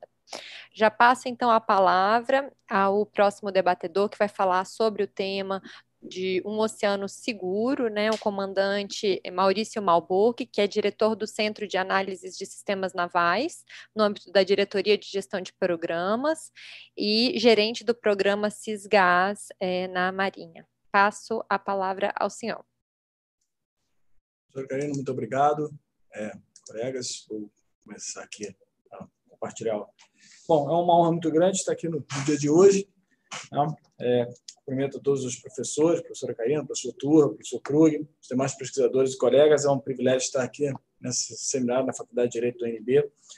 Então, para falar hoje do Oceano Seguro e o impacto do sistema de gerenciamento da Amazônia Azul. Então, para falarmos é, desse, desse tema, acho que é importante contextualizar o espaço marítimo da Amazônia Azul, a invertência, importância, ameaças, para então falarmos do benefício do sistema para a segurança marítima. Então, então, quando nós falamos em Amazônia Azul, no que nós estamos falando de uma série de espaços marítimos. Né? Acho, é, é, a professora Letícia comentou da, das dimensões, e eu acho que como nós estamos no simpósio é, é, ligados aqui à Faculdade de Direito, convém falar desses espaços jurisdicionais onde nós temos jurisdições distintas, e essas jurisdições distintas vão impactar nas ações de políticas públicas que nós podemos fazer. Então, inicialmente, nós temos aí o mar territorial, né, onde é a extensão da, é, territorial das, da, da, da, base jurídica que temos no, no, no, nosso território, são 12 milhas a partir da linha de base da costa. A ela nós temos as 12 milhas da zona contígua, onde aí já a, a, a jurisdição já é mais ligada à, à questão aduaneira e sanitária. Né? Segue-se a isso a zona econômica exclusiva, essa área de 3,5 milhões de quilômetros quadrados, onde nós temos acesso e, e, e, jurisdição sobre os recursos vivos, não vivos, leito subsolo marinho. Quer dizer, é, leito subsolo marinho, a água subjacente a essa área, o direito de exploração econômica é nossa. Isso remete a, a, aos temas que do, né, dos professores que me antecederam, o professor Turma mencionou sobre, sobre o uso do mar. Né? E essa área ela é profundamente ligada à atividade de pesquisa. Foram décadas de ações intergovernamentais para mostrar o direito, a capacidade e a sustentabilidade dessa, dessa área. Nós vamos abordar isso um pouquinho mais adiante. E, por fim, a nossa plataforma continental, ali é o direito de exploração do leito subsolo marinho. Né? Então, esse conjunto de áreas monta 5,7 milhões de quilômetros quadrados. Né? E nós não podemos esquecer dos 60 mil quilômetros de rio navegáveis. Né? Apesar deles estarem lá para dentro, tem outras especificidades, são 60 mil quilômetros de rios navegáveis. Né? Então, é uma área equivalente a 65% do território nacional e para a qual a Marinha desenvolveu esse conceito estratégico de Amazônia Azul, para chamar a atenção é, dos, da importância e da responsabilidade que nós temos sobre isso. E para compreender essa importância, essa responsabilidade, nada melhor do que olhar pelas várias vertentes que esses espaços nos trazem. Né? Então, iniciando aí pela vertente científica, né? nós hoje aqui já, já, já, já tivemos a professora é, é, Vanessa falando sobre a necessidade de, da, da, de coleta de dados sobre essas áreas, sobre os impactos que essas áreas têm nas áreas de meteorologia, climatologia. Nós sabemos que isso, essas áreas, nós só tivemos é, plena recurso, pleno, plena jurisdição na, na, na, Comissão de Limites da ONU, porque nós fizemos pesquisa científica, nós estudamos os seus limites. Nós temos a questão da vertente ambiental, nós estamos falando aí da diversidade, do uso do mar, da sustentabilidade. O professor Turra mencionou isso, a professora Letícia também apontou o quão importante é conhecer os dados desse ambiente. Né? E nós temos a vertente econômica. Né? É, praticamente a totalidade do nosso petróleo, quase 95%, 90% do nosso petróleo é extraído do mar, 95% do nosso comércio marítimo se dá pelas linhas de comércio marítimo, são quase 190 portos ao longo da costa, uma atividade pesqueira intensa, uma área de turismo também muito grande e algo que a gente pouca gente se dá conta, mas 97% do tráfego de dados se dá por cabos submarinos. Então, hoje, nós estamos usando a internet, nós podemos fazer webinário, podemos fazer é, tudo que nós podemos fazer nesse período é, do desafio da pandemia, muito apoiado na, na ferramenta da internet, 97% desse tráfego se dá por cabos submarinos que chegam à região que chegam pela costa, então eles afloram na costa. São umas infraestruturas muito críticas, como nós veremos adiante. Sobre essas áreas pairam ameaças, né? Poluição marítima, nós vemos aqui um, um exemplo no quadro à direita, a, corrente sul equatorial e o evento que nós vivenciamos aí no final do, do, do segundo semestre do ano passado, com o derramamento do óleo é, e o espalhamento que ele teve em função das correntes marítimas predominantes aqui no Atlântico Sul, né, que fez atingir a costa tanto do norte quanto do nordeste, descendo até a região sudeste. Temos a questão da pesca ilegal, a pesca não declarada e pesca não regulamentada. Né? É uma atividade muito grande, é, é uma preocupação bastante intensa, porque isso tem a ver com a gestão dos recursos pesqueiros, a capacidade dos oceanos produzirem pesca é, e, da importância dessa fonte proteica para as populações. Temos um palco, infelizmente, do tráfico de drogas e armas. Aqui estamos nessa parte à direita, aí, uma das principais rotas, mas o, o, o grosso das armas ilegais e das drogas vem e vão por meio das vias marítimas. Né? É, apesar de aqui, apesar de nós não termos a questão da pirataria na nossa área, o Golfo da Guiné tem pirataria, temos que nos preocupar com esse assunto. Temos que nos preocupar com a imigração ilegal, vimos isso muito forte ganhar mídia aí nos últimos anos no problema lá do Mediterrâneo, mas nós no Brasil não estamos isentos desse problema.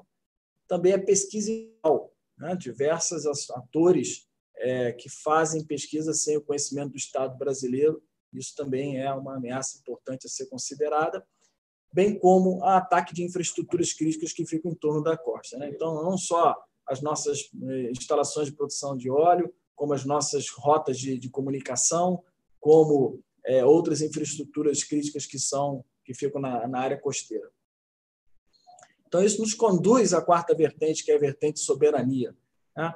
Então, aqui nós temos que ter o braço de proteção ambiental, o braço de proteção da atividade econômica nucleado na nossa capacidade de gerar e distribuir conhecimento, métricas acerca não só das atividades econômicas, mas, e talvez nesse fórum está claro, como principalmente conhecer o, ambiente é, é, marinho em seus diversos aspectos. Né?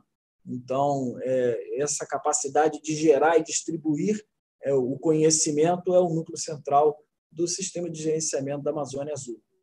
Né? Então, a missão do, do é essa: monitorar de forma integrada as águas judicionais brasileiras, todos esses espaços marítimos que nós falamos, né? para permitir o Estado a resposta pronta a qualquer ameaça, emergência, desastre ambiental, agressão ou ilegalidade. Uma missão ampla para a qual nós temos os desafios de incrementar os, as informações, o que nós chamamos de consciência situacional marítima. Consciência situacional é, é, um termo que a gente usa bastante, porque se nós pensarmos em camadas, né? eu tenho dado bruto, eu agrego informações a ele, eu gero informação, eu agrego é, a essa informação uma série de estudos, eu gero conhecimento. Agora, a consciência é uma questão que se coloca um nível também de conhecimento atávico, de conhecimento interdisciplinar. Então, a consciência situacional marítima é que nos permite a capacidade preditiva do que vai acontecer, responder quais são os próximos passos. Então, tem que incrementar a consciência institucional marítima. Para quê?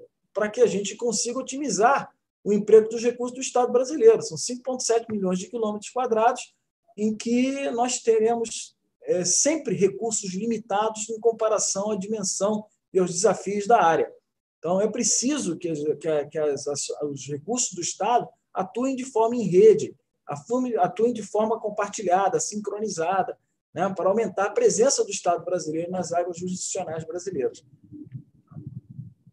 Então, para isso, a nossa perspectiva é aumentar a capacidade de monitoramento, análise e fusão de grandes números de dados, a implantação de uma infraestrutura de comunicações para intercâmbio dessas informações, né? falamos de interoperabilidade aqui no meio militar, e ao incrementar todas as atividades no mar, via a segurança da navegação com essa infraestrutura implantada. Para tal, o projeto CISGAS prevê a instalação de uma série de radares é, de, de longo alcance. Nós temos aqui a foto do, de, de um protótipo de um deles é, localizado na, na, na, região do Farol de Albardão. Ele é capaz de monitorar até 200 milhas da costa. Né? A eles, é, é, uma, uma, uma sequência, um array desses radares a ideia é montar um monitoramento contínuo dessa faixa de 200 milhas da costa e a, a, a somar a isso a uma série de radares de, de mais curto alcance para a, atender o monitoramento com maior detalhe das áreas costeiras. A isso, somar a ciência do dado, né, trabalhar com essa, essa questão aí do, do, do óleo do século XXI, que é o dado, para termos a capacidade de compreensão daquilo que nós estamos medindo, daquilo que nós estamos detetando, daquilo que nós estamos acumulando, né? e, no futuro, aplicar outras tecnologias, né?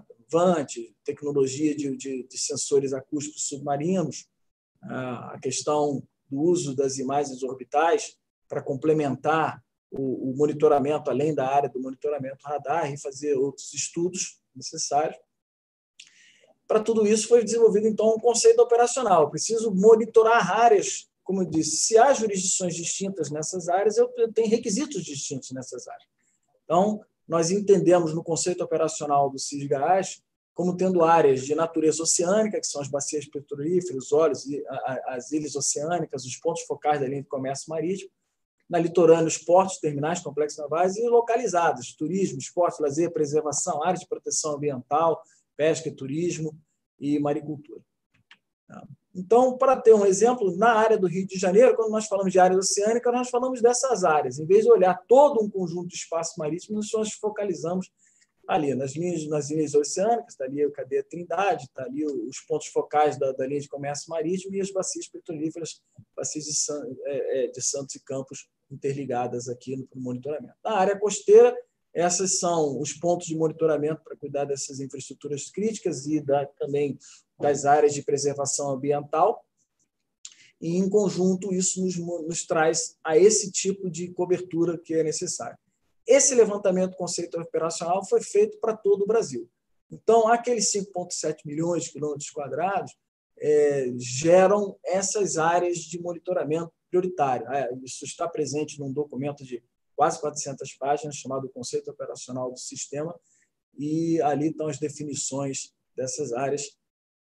E nossa próxima fase, que nós já estamos é, é, estruturando, é o robustecimento do sistema através da, do, da fase RIO. Então, nós vemos aqui à, direita da imagem linhas de comércio marítimo, mapas de calor aqui da, da, da área de maior intensidade e umas zonas de cobertura de radares de médio alcance para o estabelecimento do monitoramento contínuo, né? que, associado a isso, o radar de longo alcance, cobrindo até as áreas de 200 milhas. O que se está se desenvolvendo? categorização de difusão distribuída de dados, classificação dos contatos, usando Data Warehouse, inteligência artificial, a criação da, inter... da arquitetura de serviço para o intercâmbio dessas informações com as demais agências que têm jurisdição na área, e a construção das estações de monitoramento. Essas estações de monitoramento seriam objetos de engenharia capazes de suportar o ambiente agressivo é, é, de, de, de, alta salinidade na costa, com manutenção é, programada, né, para que elas tenham alta resiliência. Essas são estações de monitoramento. Elas deverão ter diversos é, probes de, de para captar informações ambientais. Vou mostrar adiante como é que é a rede disso. Console de monitoramento que permitirá aos operadores dos sistemas atuarem e controlarem esse sistema. Toda essa infraestrutura de telecomunicações necessárias a integrar esses dados. É isso que se pretende na área RIO. E, especificamente no que tange ao incremento da segurança das atividades marítimas, né, como foi mostrado é, desde o início. Comandante, o... só para avisá-lo do tempo, tá? Ok, é, um minuto. minuto Perfeito. Obrigado. Então, a implantação da infraestrutura de apoio e navigation, que é um padrão de intercâmbio de informações é, é, hidroceanográficas, né, em que ele prevê é, coleta de dados ambientais, coleta de dados de tráfego marítimo, cartografia eletrônica, e isso tudo em camadas para serem apresentadas para criar um ambiente único é, que vá do navio à linha de costa para aumento da, da segurança da, das atividades marítimas que ocorrem na área. Os benefícios, então, do CISGAS, a ampliação do monitoramento das águas judiciárias brasileiras, o compartilhamento dessas informações, né? Foi mencionado aqui a importância da gente coletar dados e, e disseminá-los, a otimização do emprego de meios, incremento da percepção de segurança através desse intercâmbio e dessa produção de informações, especialmente no que diz respeito aos elementos de monitoramento. Resposta rápida e eficiente ao socorro no mar, né? É, a maior parte dos casos de busca e salvamento é, o acionamento da Marinha ocorre em torno de 280, 300 acionamentos anuais. Né? Então, assim, quase todo dia tem uma atividade de socorro no mar. É, então, é muito importante localizar e responder prontamente a isso. E promover com tudo isso o desenvolvimento econômico e social, né? conforme o professor Turco e a professora Letícia mencionaram, a importância da gente ter esse ambiente bem gerido e bem gerido em todos os aspectos.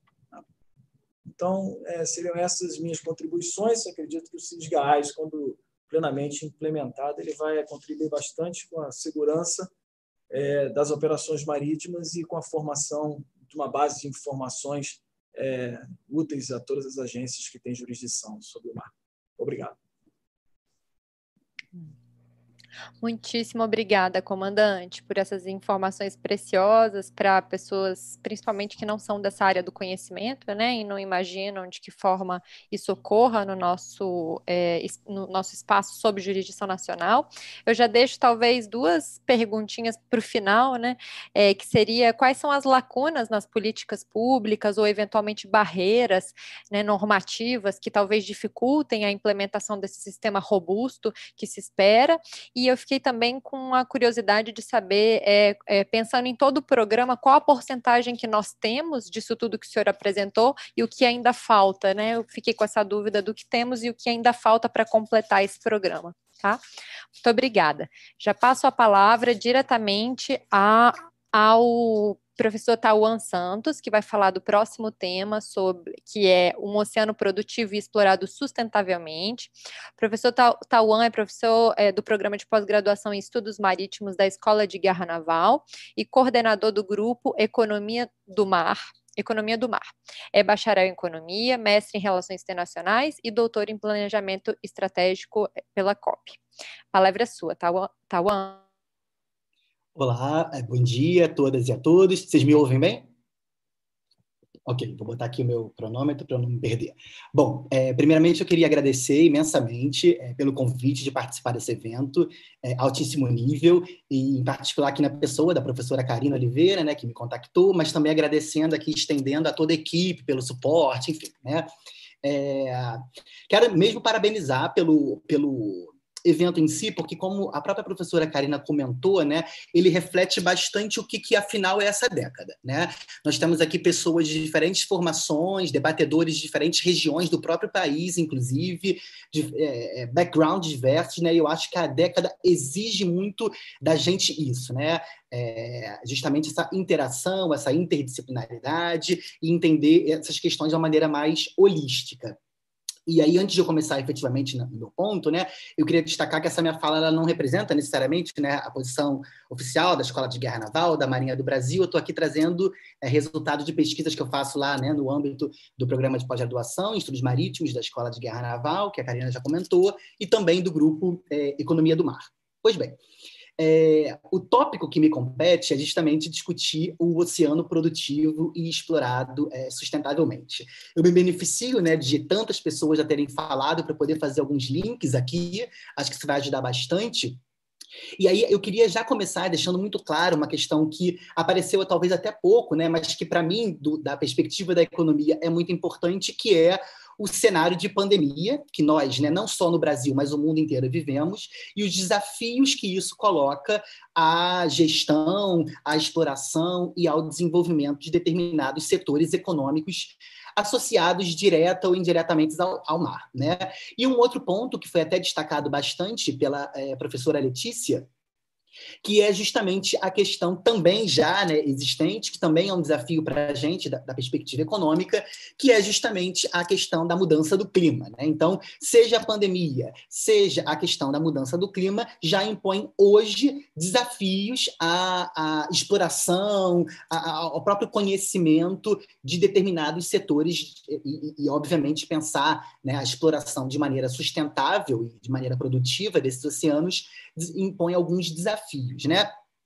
É, o professor Turra comentou um ponto que eu, eu, diria que é muito importante olhando agora, né, já eu sou acho que o quinto, né, apresentar algum tópico específico, que é o fato de que esses temas eles são muito, é, é, eles se tocam muito, né? Então, quando a gente vai pensar, por exemplo, o oceano seguro que foi colocado agora, né, ou o previsível, ou o saudável, mesmo limpo que foi o primeiro, eu, olhando da perspectiva econômica, eu dependo muito desses insumos, né, de a gente ter transparência, de ter acesso a dados, que eles sejam confiáveis, que haja segurança, né, no, no ambiente marinho, enfim. Então, é, é, é, obviamente, eu entendo que a própria proposta da década, ela coloca esses pontos, né, mas é muito importante entender que, do ponto de vista prático, existe muito mais uma abordagem que é comum e menos categorizada, né, menos dividida em caixinhas. É, e isso aí até vai muito em, em, paralelo com um argumento que eu estou 100% de acordo, né, que está na nota técnica, que é a questão de ciência do mar, no mar ou para o mar. Né? É, a minha formação é interdisciplinar, mas eu atuo sobretudo na interface de economia e relações internacionais, e de fato eu sinto uma falta muitas vezes de um papel maior dedicado à área das ciências sociais, ciências humanas, em detrimento, por exemplo, das ciências biológicas ou mesmo das, das hard science, né, como a gente já vê com frequência, no que compete à questão de mares e oceanos. Então, assim, estou plenamente de acordo. Se vai ser para o mar, né, como foi colocado antes, é para todos. Enfim, a gente precisa pensar como que a gente vai efetivamente contemplar os diferentes saberes, porque, de fato, isso carece em muitas das análises. E eu diria que olhando aqui desde a perspectiva da economia do mar, né, da blue economy, como se fala muito da economia azul, eu sinto muita carência de abordagens e, e, e discussões do ponto de vista da, da economia para contribuir efetivamente com esse debate. Tá? É, bom, no site da década é, da Oceano, né, oceandecade.org, né, é, é, colocado que se busca, enfim, é, objetivos e ações em diferentes níveis, né? Então, a promoção de diálogos, de desenvolvimento das parcerias, a questão do desenvolvimento e capacitação e uh, alavancar fundos e investimentos, né? E obviamente que olhando desde esse tópico específico, que é a parte de oceanos produtivos e explorados sustentavelmente, eu não consigo é, é, deixar de destacar realmente né, o fato de que, embora a gente aqui esteja pensando no Brasil, essa é uma década global. Então, a gente precisa levar em consideração a assimetria que há no sistema internacional, entre países, atores estatais, não estatais, né, em diferentes níveis, academia. Então, é fundamental que a gente pense a questão do próprio financiamento. Vai haver algum tipo de política, algum tipo de subsídio, né? parcerias público-privadas, como é que vão ficar as universidades, os centros de pesquisa. Então, toda essa discussão de fundos e investimento é imprescindível no que compete à perspectiva econômica dessa década, mas, ao mesmo tempo, também é imprescindível o debate das parcerias, portanto, essa promoção do diálogo e de desenvolver parcerias sul-sul, norte-sul, enfim, né? inclusive considerando a questão da transferência de tecnologia. Né? Reforço aqui novamente o fato que eu falei há pouco, de que se tratam de países né, e atores globais em níveis de desenvolvimento e capacidades, recursos diversos. Então, é imprescindível que a gente considere, até pensando né, como um país é, emergente do sul global, que esse tipo de questão deva ser considerada e a gente não pode ignorar isso. Tá? Aproveitando aqui também o diálogo apresentado agora há pouco, né, sobre a própria questão da, da Amazônia Azul, eu destacaria que esse é um conceito próprio né, brasileiro, ele é um conceito que veio, se ampliou recentemente, né? agora já contempla também as hidrovias, as águas interiores, né? Mas colocar que na literatura global a gente vai discutir isso a partir de blue economy, né? Vai se falar em economia azul, alguns colocam ocean economy e, e enfim, eu insisto muito nisso porque não são conceitos que são sinônimos, né? Embora a década ela seja dois oceanos, o conceito mais utilizado hoje para a perspectiva econômica para essa discussão é o de blue economy, e isso é, é, é um conceito que eu diria que é bastante guarda-chuva, ele pega ali temas de governança, né? E aí vai cair num ponto que eu é, eu gostaria de destacar, porque esse nosso debate de hoje ele amarra não apenas a década do, do oceano né, e seus diferentes tópicos, mas fala inclusive dos ODS, né, dos Objetivos de Desenvolvimento Sustentável da Agenda 2030 que já estão em curso, né? E aí eu gostaria de deixar muito claro aqui um ponto que me chama particular atenção e também que eu tenho insistido muito recentemente esse ano, todos os lados que eu vim falando, em aulas, seminário, que seja, eu venho insistindo nisso, que é o fato de a gente olhar para a Agenda 2030 e, quando se pensa oceano, fazer quase que frequentemente ou exclusivamente o link com o ODS 14, que é o Vida na Água. Né? Eu é, penso que isso é um grande erro. Eu acho que para a gente entender a complexidade do oceano né, e, e da década em si, a gente não deve se limitar apenas ao ODS 14, até porque ele tende a focar muito na questão da própria pesca, apenas é, é, a, menção à pesca, sobre a pesca, diferentes momentos, né, na meta 14.1, 14.6, 14.7, o próprio 14.b, né, então vai mencionar pesca, pesca ilegal, e quando a gente está olhando né, os oceanos como uma maneira de gerar riqueza, inclusão social, desenvolvimento regional, a gente está pensando muito além do ODS 14. 14. Né? Então, se a gente for pensar né, e analisar a Agenda 2030, a gente tem diferentes interfaces com outros objetivos. Então, me parece bastante razoável, por exemplo, mesmo sem se limitar apenas a pensar a pesca, que tem uma estreita relação com a, os ODS 1 e 2, que vão falar da erradicação da pobreza, a própria a questão da, da fome zero, por exemplo, mas também não escapa né, todo o debate que a ciência, a academia, os centros de pesquisa têm com relação a isso, portanto, quanto o ODS 4, a questão do ODS 5, que vai falar de gênero, toda a inserção das mulheres, a pauta das mulheres nessa discussão, ODS 6, né, da água potável e saneamento, o 7, que vai falar de energias renováveis, né, todo o potencial que o Brasil tem de exploração de energias offshore, marés, térmica, salinidade, eólica, enfim, para além né, do que a gente já tem mais estabelecido, que é o, o petróleo e gás tá. offshore. É só para avisá-lo, nove minutos, tá? Tá certo, eu estou aqui com o relógio, obrigado. E, e, e, outros, né? O ODS 8 mesmo, que vai falar sobre trabalho, crescimento econômico. Então, eu, eu gostaria muito de deixar claro isso, né? Que me preocupa muito, é, é quase que um consenso na literatura, quando vai olhar a questão da, da, dos mares e oceanos na Agenda 2030, olhar quase que exclusivamente para o ODS 14. E me parece que é, é muito mais amplo, muito mais transversal do que isso, né? Já aqui me aproximando do final, é, eu gostaria, então, de aqui alguns pontos né, para reflexão e já é, de ficar aberto para o debate, né? É, nas perguntas, de então destacar a relevância da cooperação internacional para a promoção dessa, dessa agenda, destacando, sobretudo, o fato de que nós temos um sistema internacional que conta com atores que são que têm capacidades trans, é, é, assimétricas, então a transferência de tecnologia é imprescindível, a pauta do financiamento também, né? E, inclusive, não só a transferência da tecnologia, mas incluir alguns atores é, do Sul Global, inclusive, né, na participação dessas pesquisas, para que a gente não seja somente um ator passivo nesse processo. Né? Então, enfim, eu teria muitas coisas para falar. É, é, agradeço de, imensamente o, o, o convite e sigo à disposição. Obrigado. Muitíssimo obrigada, é, Tawan. Acho que você trouxe vários pontos interessantíssimos que devem ser levados em consideração e que espelham a necessidade da, de ampliação desse conceito de ciência para o mar, né, para a inclusão dessas perspectivas que muitas vezes não são trabalhadas cientificamente, né, é, de um modo geral, mas que é, é, são, existem, né, e estão conectadas a, a ciências econômicas ou outras áreas do conhecimento. Muito obrigada. Passo a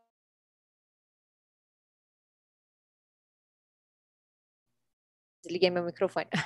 Passo a palavra ao professor Felipe Kern, que é professor associado de Direito Internacional na Universidade Federal do Rio Grande, a FURG, é vice-diretor da Faculdade de Direito, líder do grupo de pesquisa é, e laboratório de pesquisa em política e direito do mar, LabMar, e também faz parte, é membro da diretoria do IBDMA, do Instituto Brasileiro de Direito do Mar professor Felipe Kern vai falar sobre o tema da, do oceano, um oceano transparente e acessível. Obrigado, Karina. Tu estás me escutando? Ok, maravilha. Bem, é, primeiramente eu agradeço o teu convite, Karina, para fazer parte dessa intervenção nesse webinar. Finalmente eu consigo participar é, porque eu estava sempre com as aulas, né? Minhas aulas na, nas quintas-feiras de manhã e alguns eu realmente fui até convidado e não consegui participar. É, conforme foi proposto, eu vou fazer algumas considerações sobre um oceano transparente e acessível. Para endereçar essa minha intervenção, eu gostaria de é, separar essa minha fala em três momentos pontuais. O primeiro, como essa transparência opera em nível internacional, o segundo em como isso opera em nível nacional e, por fim, algumas referências ao engajamento da sociedade civil, em particular os compromissos ou comprometimentos voluntários dos objetivos do desenvolvimento sustentável. Eu vou tentar ser o mais objetivo possível com referência a casos concretos. Eu fiquei na dúvida entre fazer a menção a um quadro mais geral da transparência, que incluísse menções à sobrepesca, pesca não reportada, mudanças climáticas e tantos outros temas que têm muito a ver com ah, um oceano transparente e acessível. Mas eu preferi fazer referência a casos específicos para que minha intervenção não ficasse tão generalista e superficial. Em nível internacional, paradoxalmente, o mais significativo consenso sobre a mineração dos fundos marinhos é que não existe base científica para um debate em torno dos impactos ambientais dessa, dessa mineração. No que atine à governança do oceano, o princípio do patrimônio comum da humanidade, ele tende mais para patrimônio, por sinal, para nós falantes de língua portuguesa, uma traição da palavra heritage, do que para humanidade. Mais para uma res comunis, para os dividendos, para a exploração, do que para a dignidade humana, para a equidade e justiça ecológica. Isso tudo tem a ver com transparência, com o oceano transparente. Não possuímos dados suficientes, disponíveis e confiáveis sobre o impacto da mineração dos fundos marinhos. É justamente por isso que o, o draft do Código de Mineração e o Código de Mineração da autoridade trata do processo de aprovação de um estudo de viabilidade de mineração, de um relatório de impacto ambiental e de um plano financeiro. O processo de contratação das companhias para mineração, de maneira pública, dá-se de acordo com o princípio da transparência também, com consequências concretas na transparência do processo de avaliação das propostas. O princípio do patrimônio comum da humanidade dá fundamento ao princípio da transparência, em detrimento da confidencialidade, que é fundamental nas questões de propriedade intelectual, por exemplo. No mesmo sentido da opinião consultiva 17 do Tribunal do Mar, que permite que a comunidade internacional e os sujeitos de direito internacional desempenhem efetivamente o papel de auditores. Especialistas afirmam que existem indicadores que a administração da mineração dos fundos marinhos não é consistente com o princípio do patrimônio comum e parte desse cenário é devido à falta de transparência no trabalho da autoridade. Analistas, análises recentes sugerem que a autoridade precisa desenvolver regras, regulamentos e procedimentos adicionais, se deseja se alinhar aos padrões de práticas internacionais contemporâneas que surgiram de experiências análogas na indústria. Uh, o meu segundo ponto ele diz respeito à dimensão nacional da transparência, que é resultante da adesão brasileira à Confemar e também a tantos outros compromissos. A plataforma continental é considerada a última fronteira da mineração. Para nós, cientistas, ainda não é fácil termos acesso aos dados de impactos de atividades de mineração na plataforma continental. Se para nós cientistas é difícil acessar os dados, tanto mais para a sociedade civil. Eu conduzi pesquisas sobre mineração em plataforma continental nos últimos três anos, e uma das maiores dificuldades que encontrei foi a de acesso a dados públicos sobre os estudos de impacto ambiental, sobre os relatórios de impacto ambiental e sobre licença prévia relativas à mineração em plataforma continental. Os arquivos aparentemente estão nos sites, mas quando abrimos, encontramos os mais diversos problemas: arquivos corrompidos, trocados e inacessíveis. Em termos concretos, há exatamente um ano atrás, eu pesquisei e consultei todos os processos de mineração na zona costeira no site do IBAMA.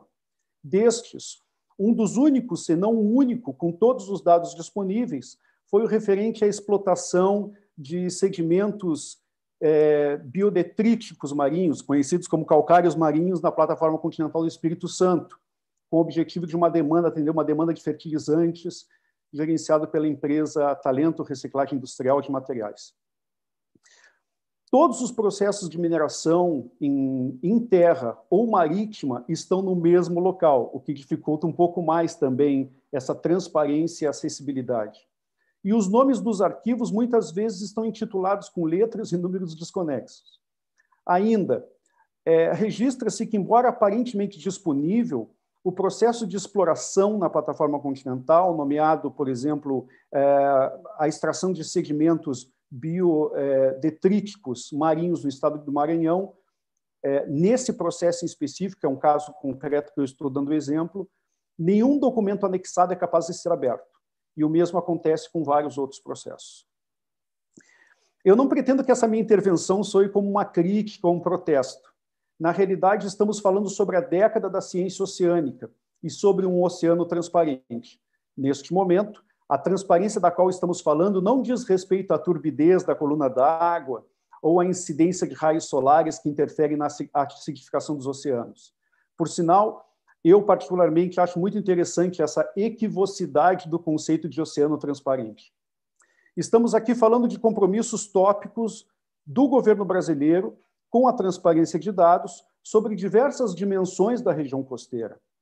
Esta é a década para aprimorarmos a disponibilidade de dados de interesse público acerca da costa brasileira, que possui uma série de consequências, tais como o levantamento é, batimétrico, a taxonomia de áreas sensíveis e vulneráveis e a conclusão de todas as zonas ecológicas costeiras. Finalmente, eu gostaria de endereçar algumas reflexões sobre a participação da sociedade civil nessa década da ciência oceânica, particularmente sobre o engajamento da sociedade civil na forma de comprometimentos voluntários relativos aos objetivos do desenvolvimento sustentável. Há pouco tempo eu realizei uma varredura e análise detalhada sobre esse tema da participação da sociedade civil nos comprometimentos voluntários. Dentre esses comprometimentos. Felipe, é... Felipe só para te avisar, nove minutos, tá? Sim, obrigado. É... Até pouco tempo, nós tínhamos 18 compromissos voluntários, pelo menos até o final do ano passado, até um ano atrás. É, 18 compromissos voluntários da sociedade civil relativos ao ODS, ODS 14. Analisei os dados e, e, da participação da sociedade civil brasileira detidamente, inclusive com consultas e entrevistas. Eu já pontuei isso em outras oportunidades, mas no que diz respeito à participação da sociedade civil, é possível pontuar pelo menos três questões que dizem respeito a um oceano transparente e acessível. Primeiro, o compromisso voluntário é uma adesão formal, por parte da sociedade civil principalmente, que não possui qualquer forma de prestação de contas, de relatórios ou de accountability. Segundo, as metas dentro dos ODSs, particularmente aqui o ODS 14, serão tão mais impactantes tanto mais houver uma participação bem, mas bem maior da sociedade civil.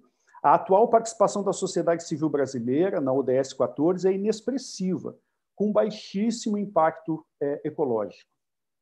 Terceira, existe um período que é quase um tabu entre nós, que os compromissos voluntários possam ser um selo da ONU para um pequeno empreendimento ou uma corporação para passar aquela percepção do engajamento ambiental ou da internacionalização. Em termos de comportamento social, esse perigo do qual eu falo, do selo da participação nos comprometimentos voluntários, pode ser, e aqui eu estou sendo conscientemente provocativo, um alívio da culpa, um paliativo, uma válvula de escape para a nossa inegável participação, enquanto sociedade civil, em diversas dimensões das causas eficientes para a degradação ecológica e para as mudanças climáticas. Muito obrigado.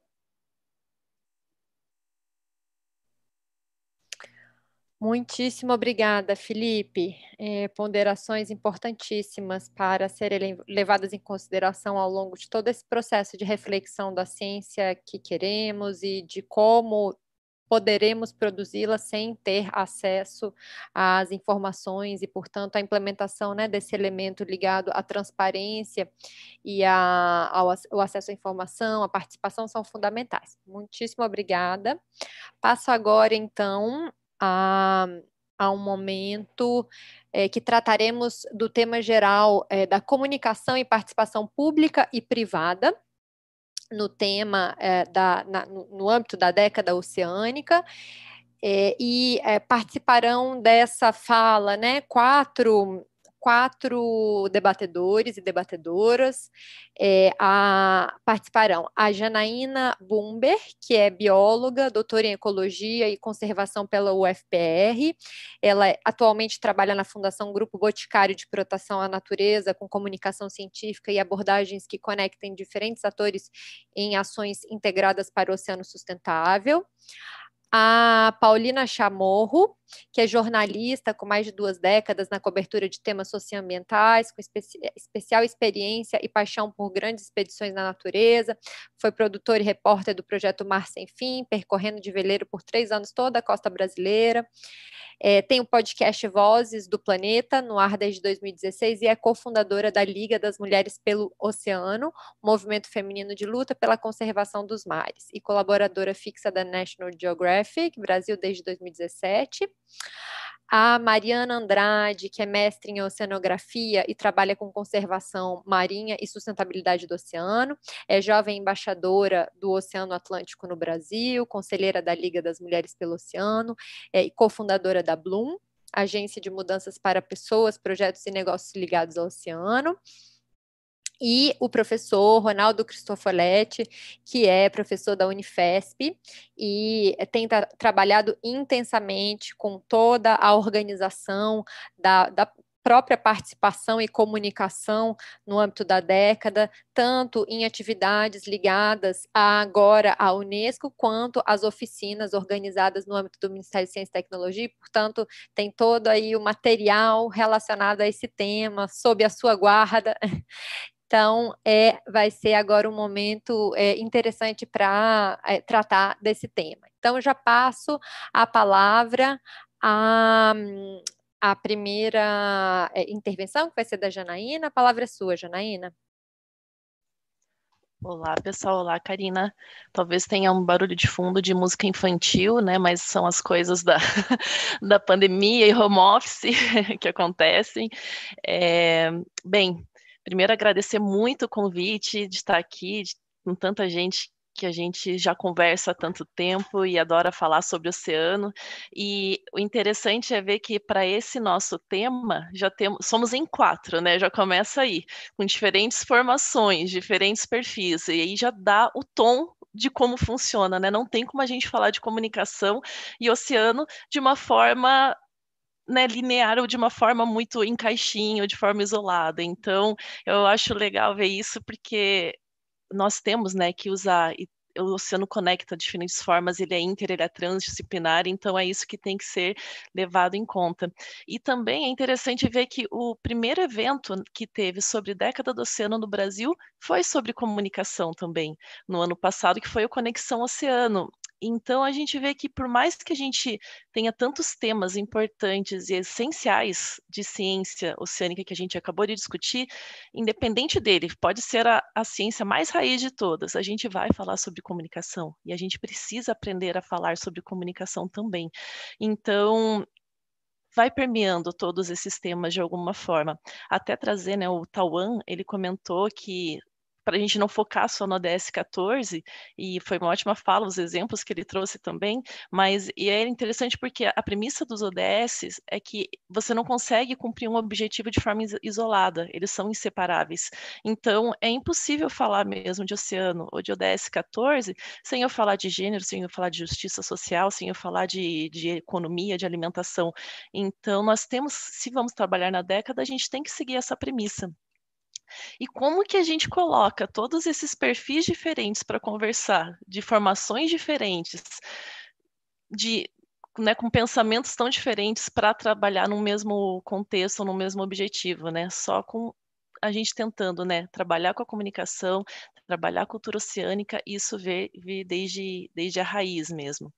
Então, é, até uma, uma pergunta da, da Karina, né, se a década ela vai propiciar, vai trazer mais momentos para a gente trabalhar melhor as políticas públicas e os, te, e os temas de oceano, ela, a década nem começou oficialmente, sim, já está fazendo isso, né, só da gente ter essa discussão, de ter esse momento e vendo as lacunas e ver esse processo também incrível das oficinas e trazer pessoas e perfis diferentes, já mostra para que veio a década, né, e depende da gente para ela ser sucesso, então eu acho que tem tudo para ser de fato sucesso.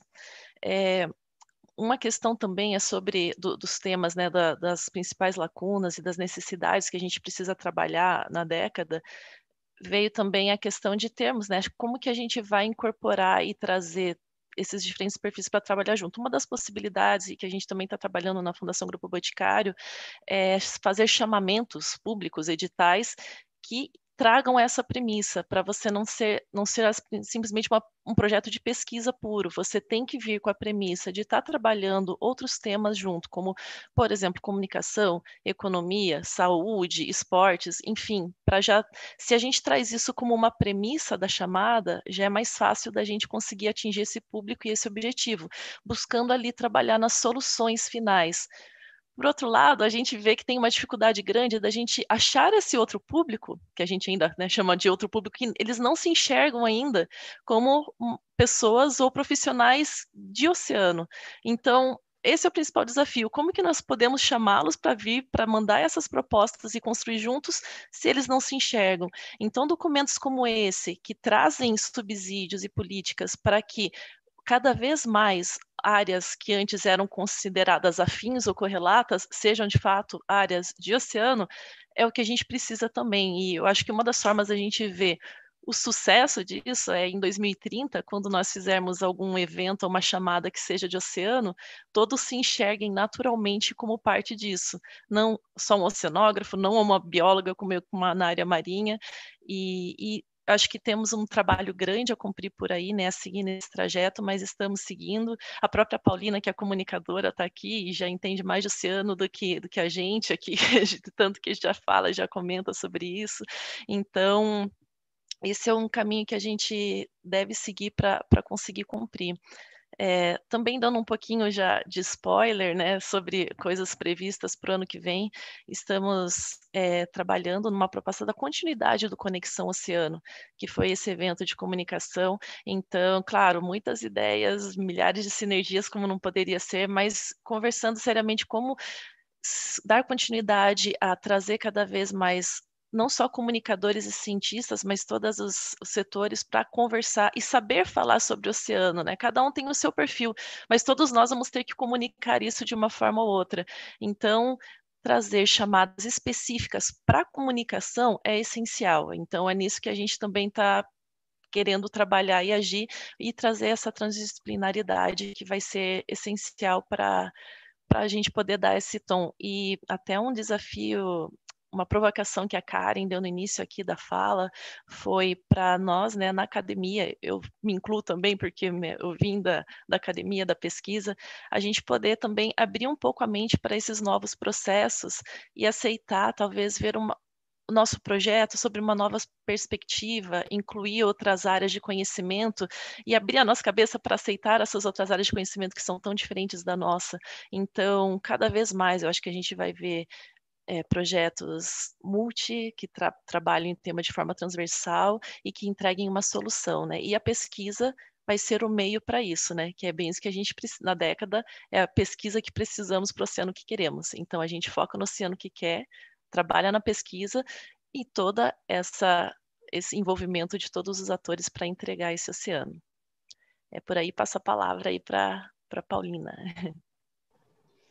Obrigada, Jana. Muito bom dia a todos e a todas. É realmente um grupo bem bacana para a gente dialogar, para a gente falar sobre comunicação. E até acho que um vai jogar no colo da outra e do outro, e vai ser super interessante esse diálogo a partir dessa jornada que a gente vem participando desde o ano passado, como a Jana colocou. Tem um ponto que eu gosto muito de lembrar quando entra no debate sobre comunicação, em toda essa jornada que a gente fez, principalmente em 2020, com as oficinas é, regionais, né, as oficinas subnacionais, que é que eu acho lindo e representa muito bem, pelo menos pela ótica como eu enxergo a comunicação na década do oceano, que é não deixar ninguém para trás. Não deixar ninguém para trás significa o quê? Num país como o Brasil, com diversas lacunas em comunicação e, e milhares de é, lacunas em acessos. Né? Como então trazer para o debate de uma ciência oceânica, do conhecimento, todos e todas?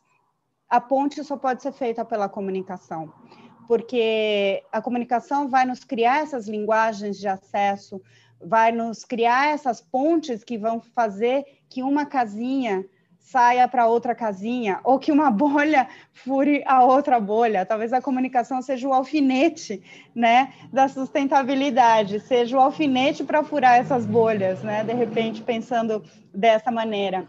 E eu acho que essas reuniões e essas, e essas eh, todas essas conversas que a gente tem tido ao longo desse ano têm nos provado isso, porque o número e participação intensa de pessoas é, de diferentes segmentos, né, como a Jana colocou, super multidisciplinar, tem provado isso. Então, também, como o professor falou agora há pouco, a gente tem que olhar para todos os ODS, e para quem não sabe os ODS, como é que a gente traduz isso que sejam as metas para toda uma sociedade? Então, a gente pode trazer a Mari, que vai falar daqui a pouco, ela fala muito sobre o, criar um ODS 19, né, que seria juntando a, a de igualdade de gênero com a vida no, na água, né, que seria um ODS 5 né, e o ODS 14.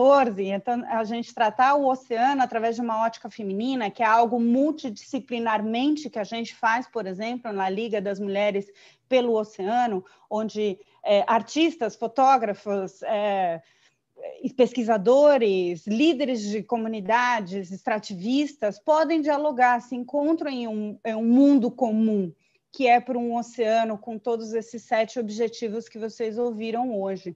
Então, acredito que o desafio para mim foi colocado ao longo desse ano, é, e uma das respostas que, que eu venho encontrando e que a gente vem encontrando coletivamente é voltar algumas casinhas, entender quais são esses públicos que a gente quer tratar, que não é somente da academia, apesar de ser da ciência oceânica, mas é essa ponte que eu acabei de falar, o alfinete, para passar para a sociedade, que vai ser feito pela comunicação, nos exige olhar que o nosso público é a sociedade. Né? Esse conhecimento ele vai ter que atravessar essa ponte para falar e dialogar com a sociedade e para trazer essa participação inclusiva também vai ter que atrair e ser legal e ser divertido e ser atraente, né? Então essa é a função da comunicação. Eu sou uma apaixonada, minha vida inteira eu me dediquei a dialogar, principalmente pelo rádio, como vocês podem ver que eu falo bastante, mas eu acho que essa é a graça é, das sociedades humanas, né? É o nosso, é a nossa primeira base, né? É a gente se comunicar, é a gente passar o conhecimento através das formas e narrativas que a gente conhece fazer. E como é que a gente vai estimular isso para que seja de uma maneira bonita, legal, atrativa, engajadora? São esses desafios que a gente vem trabalhando é, aqui, no, não, não só no comitê de implementação, mas também em todas essas oficinas, e o que eu tenho visto é uma participação muito afetuosa. Eu, no nosso grupo, no nosso comitê de comunicação, a gente fala, e eu gosto muito de falar isso, a gente tem que ser amoroso, a gente tem que criar uma comunicação amorosa que entenda diferentes pontos de partida das pessoas, desde a partir do momento que a pessoa olha e acha que o oceano é uma maçaroca só de água, até a pessoa que conhece todas as profundezas e o conhecimento a fundo né, da pesquisa oceânica. Como é que a gente vai ligar esses dois pontos? Vai ser através da comunicação. Então, a gente tem um, um, uma disposição que eu vejo na sociedade muito importante e vai ser muito legal a gente trazer mais atores. Um, um outro ponto que eu, que eu tenho colocado e, e a gente conta né, com, com comunicadores, comunicadoras e, e, outros setores da sociedade que estejam envolvidos, é como trazer um pouco um olhar também é, profissional da comunicação, para que a gente não se arraste, por exemplo, é, às vezes tendem as conversas aí e a gente acaba lidando só com educação, por exemplo. Mas não, a gente tem ferramentas é, é inclusivas é, que tratem especificamente dessas ferramentas da comunicação. Né? Eu brinco muito de a Amazônia né, ser chamada do pulmão do mundo é o maior golpe de marketing né, que a Amazônia poderia ter tido, porque ninguém esquece disso. Então, como é que a gente pode criar uma, uma digamos, um slogan para o oceano que seja tão martelado e que seja tão difundido quanto esse, né? É, então, estamos nessas missões que acho que é de toda a sociedade, de toda a sociedade brasileira, na verdade, uma, de todo, é global, né? Um desafio global de como é que a gente vai tratar o oceano é, daqui para frente. Eu já vou passar, então, é, para Mari e estou muito feliz, e principalmente, só, só, só para encerrar, de ter visto que talvez seja uma das soluções de levar, que a Jana falou um pouco disso, de levar para a academia o conceito de comunicação. Ou seja, como é que a gente vai fazer que dentro da academia se comuniquem melhor, ou entendam que aquele projeto, que aquele conhecimento já possa sair mais traduzido para a sociedade. Esse talvez seja um ponto super interessante e importante para a gente trabalhar a partir de agora. Mari, é contigo. Muito obrigada. Vocês me escutam bem? Bom, bom dia para todas e para todos. Quero agradecer muito as falas que me antecederam. Foi muito rico trazer esse assunto também em várias, várias partes, vários temas, e a gente chegar aqui nesse momento de discutir a comunicação, do quanto é importante a gente tirar um pouco, é, é desmistificar todos esses assuntos e colocar eles para fora da nossa chamada bolha das ciências do mar, ciências oceânicas, ciências para o mar, ciências no mar. Mas eu, quando penso em cultura oceânica, eu penso muito na palavra na expressão de que a gente precisa de um oceano cativante. É, e o oceano por si só, ele já é bastante cativante. Quando a gente, lógico, somos pessoas completamente é, já despertadas para esse assunto, mas o quão curioso é quando a gente conversa com outras pessoas que que, que tem interesse em saber mais sobre o oceano, né? E o quão é difícil a gente é, traduzir esse conhecimento e transformar esse conhecimento que é o conhecimento científico para falar com pessoas que estão é, em outras audiências. É, eu acho que quando eu comecei a despertar para esse assunto de comunicação nas ciências do mar, é, pensava muito de que a gente precisava falar com todos os públicos. Mas falar com todos os públicos é muito difícil, é impossível, eu acho, falar com todos os públicos.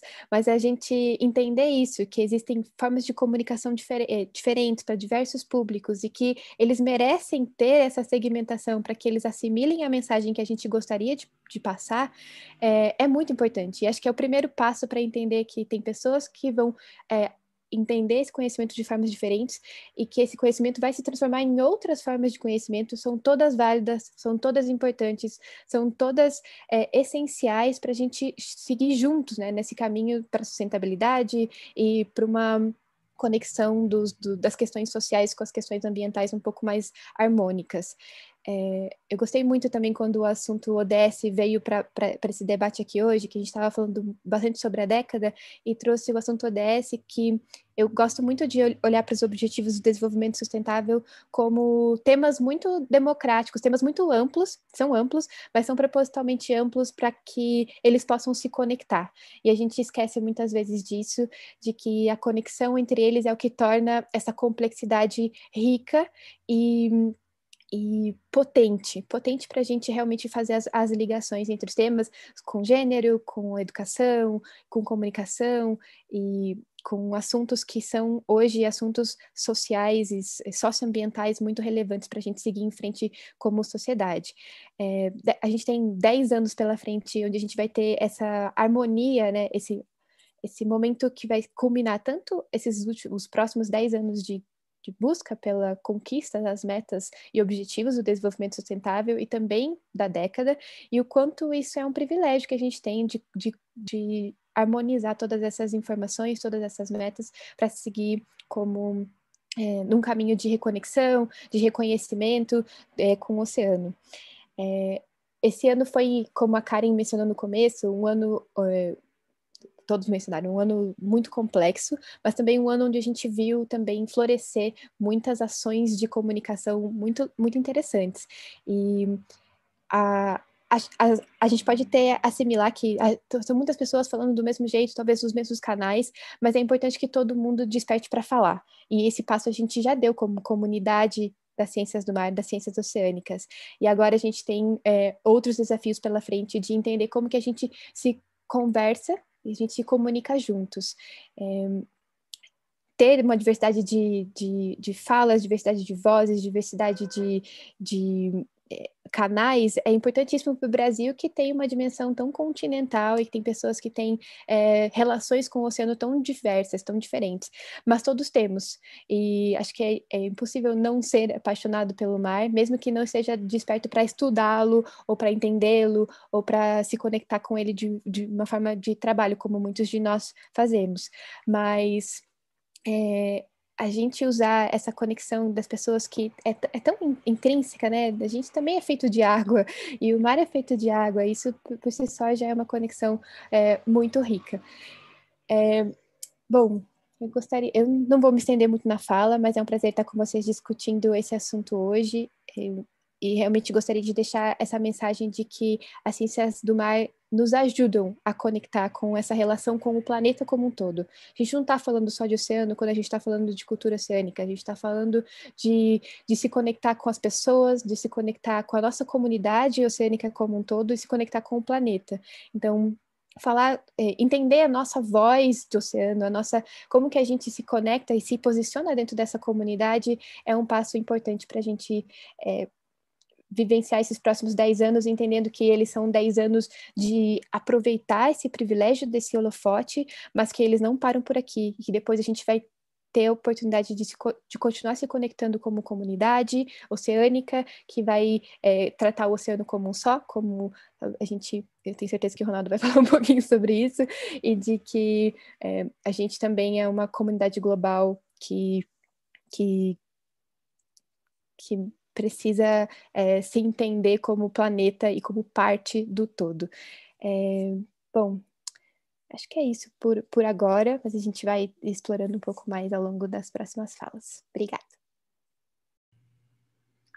Olá, bom dia todas e todos. Prazer enorme estar aqui e muito desafiador, mas ao mesmo tempo fácil falar depois de todas essas sessões, de, todo, de tudo que antecedeu e dessas três falas dessas super, super mulheres. Né? Acho que o recado, a mensagem que eu queria deixar, é, passar um pouco dessa experiência, é que a década ela é uma oportunidade da gente fazer diferente.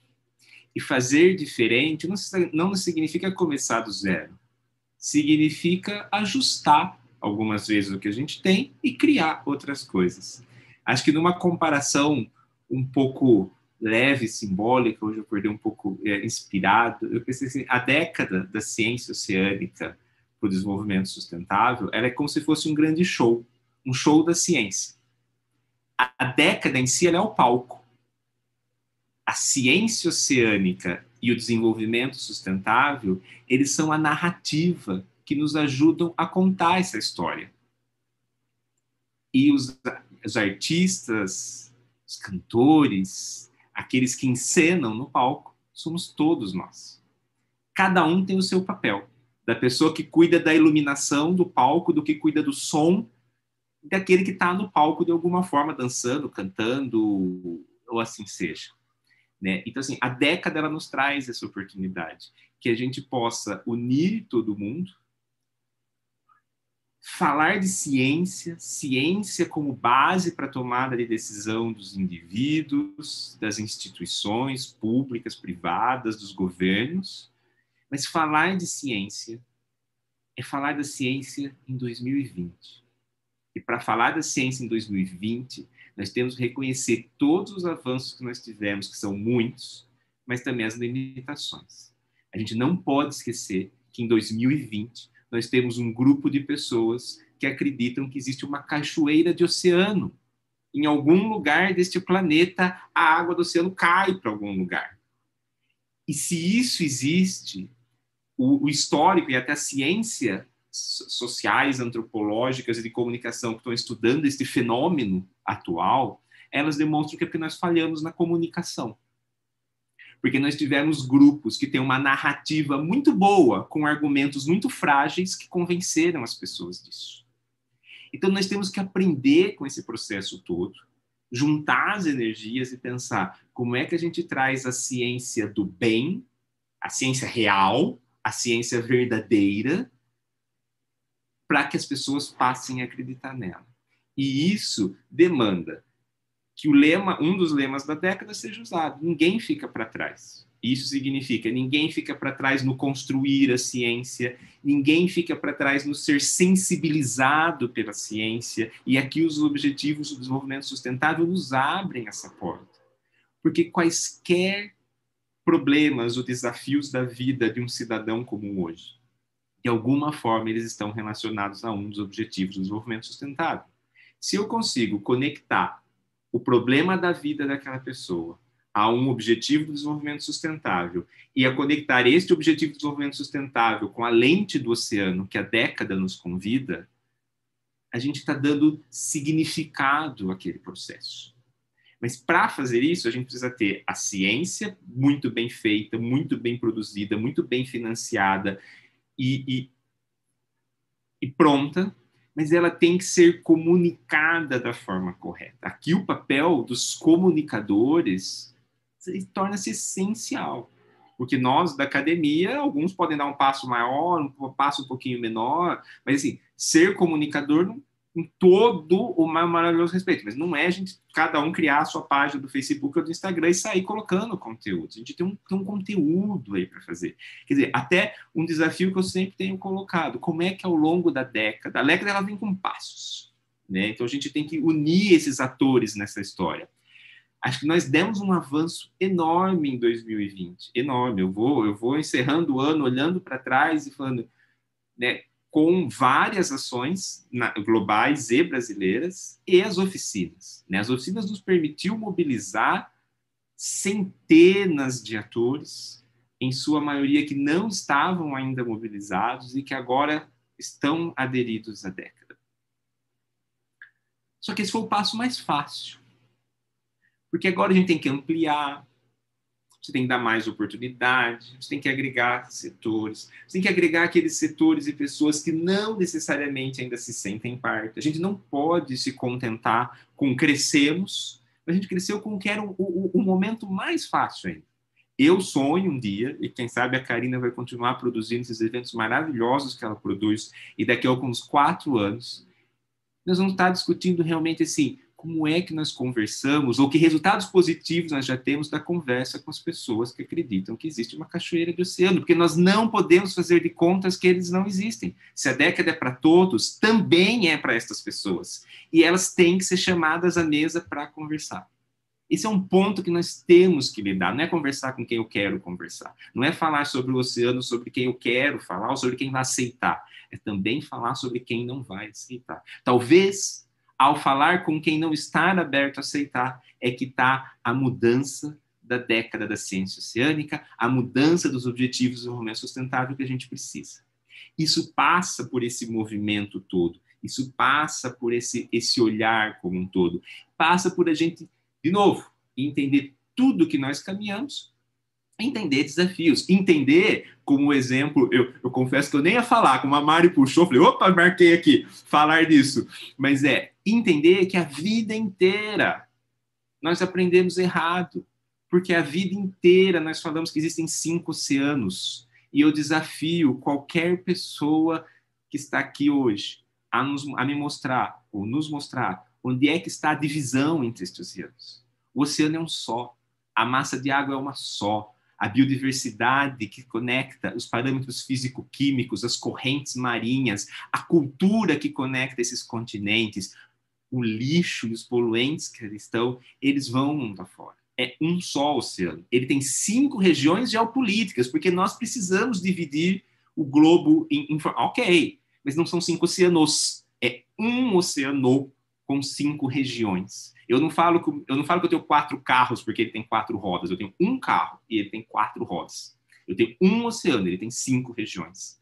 Então essa mudança de pensar, ela já nos faz mostrar o quanto a gente tem que dar um passo, vários passos atrás para fazer isso. Se nós que todos aqui presentes hoje, possivelmente muitos que estão ouvindo, naturalmente já estamos conectados com o oceano e tivemos que repensar e vários exemplos aqui, e de assumir, como a Liga das Mulheres querem pelos oceanos e é pelo oceano, porque a gente repensa e nós temos que estar aberto à mudança.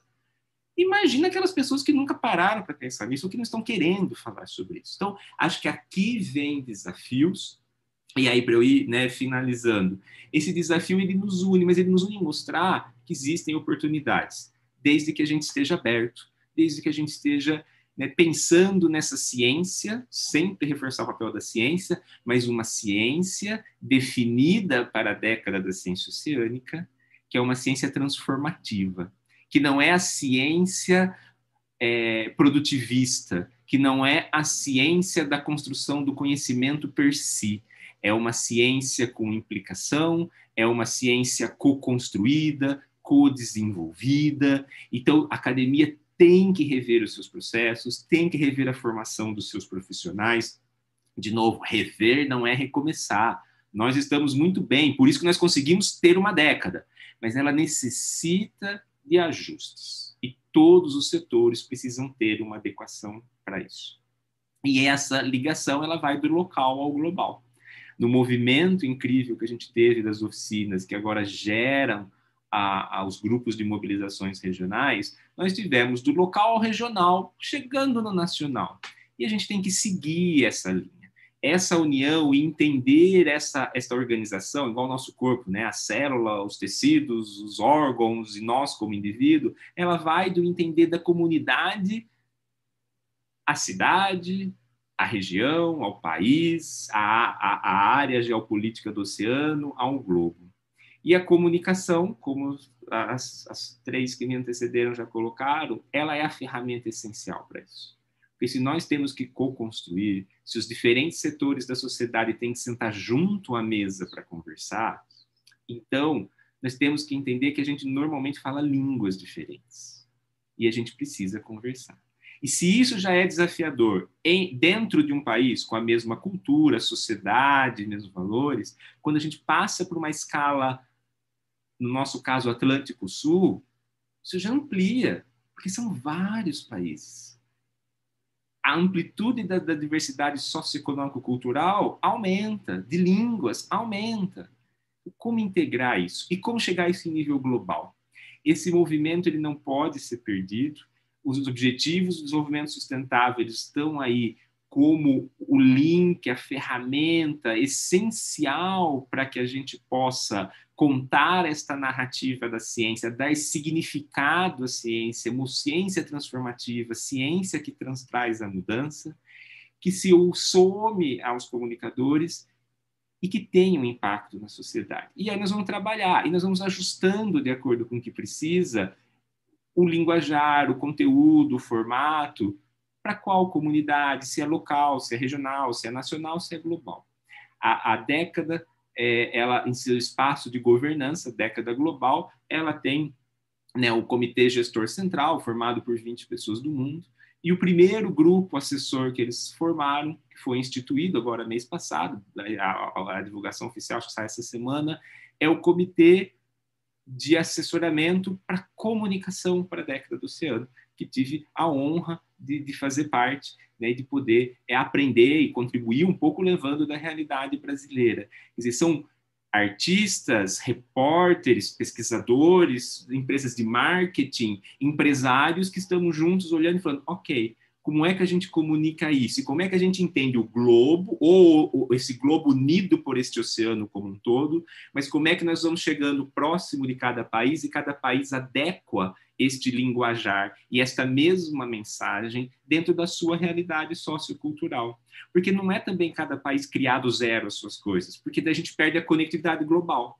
Que legal o momento que nós pudermos colocar pessoas das diferentes regiões do globo falando sobre o mesmo assunto, sobre um mesmo tema que cada um recebeu adequado à sua realidade, mas depois permite que conecte. Né? Essa, esse movimento todo ele chama geração oceano. A cultura oceânica, que é um dos pilares da década, que é as pessoas entenderem o papel do oceano na sua vida e a influência das nossas ações no oceano, a cultura oceânica ela vem agora com o objetivo de formar uma geração oceano. A geração oceano é uma geração de pessoas ao longo da próxima década, independente da sua idade, mas uma geração de pessoas que entendem a cultura oceânica, que entendem o papel do oceano na vida delas e a influência delas sobre o oceano. E a geração oceano é a campanha que será lançada em algumas poucas semanas e que tende a unir todos nós, levando a ciência que precisamos para o oceano que queremos, trazendo do local ao global, mas garantindo que a gente não deixa ninguém para trás. Então, acho que essa, essa, essa eram mensagens para a gente aqui pensar, refletir e entender. Todos nós fazemos parte. Todos nós temos que sair da nossa caixinha um pouquinho. Todos nós temos que nos comunicar de uma forma mais nova, mais atual, mais integrada.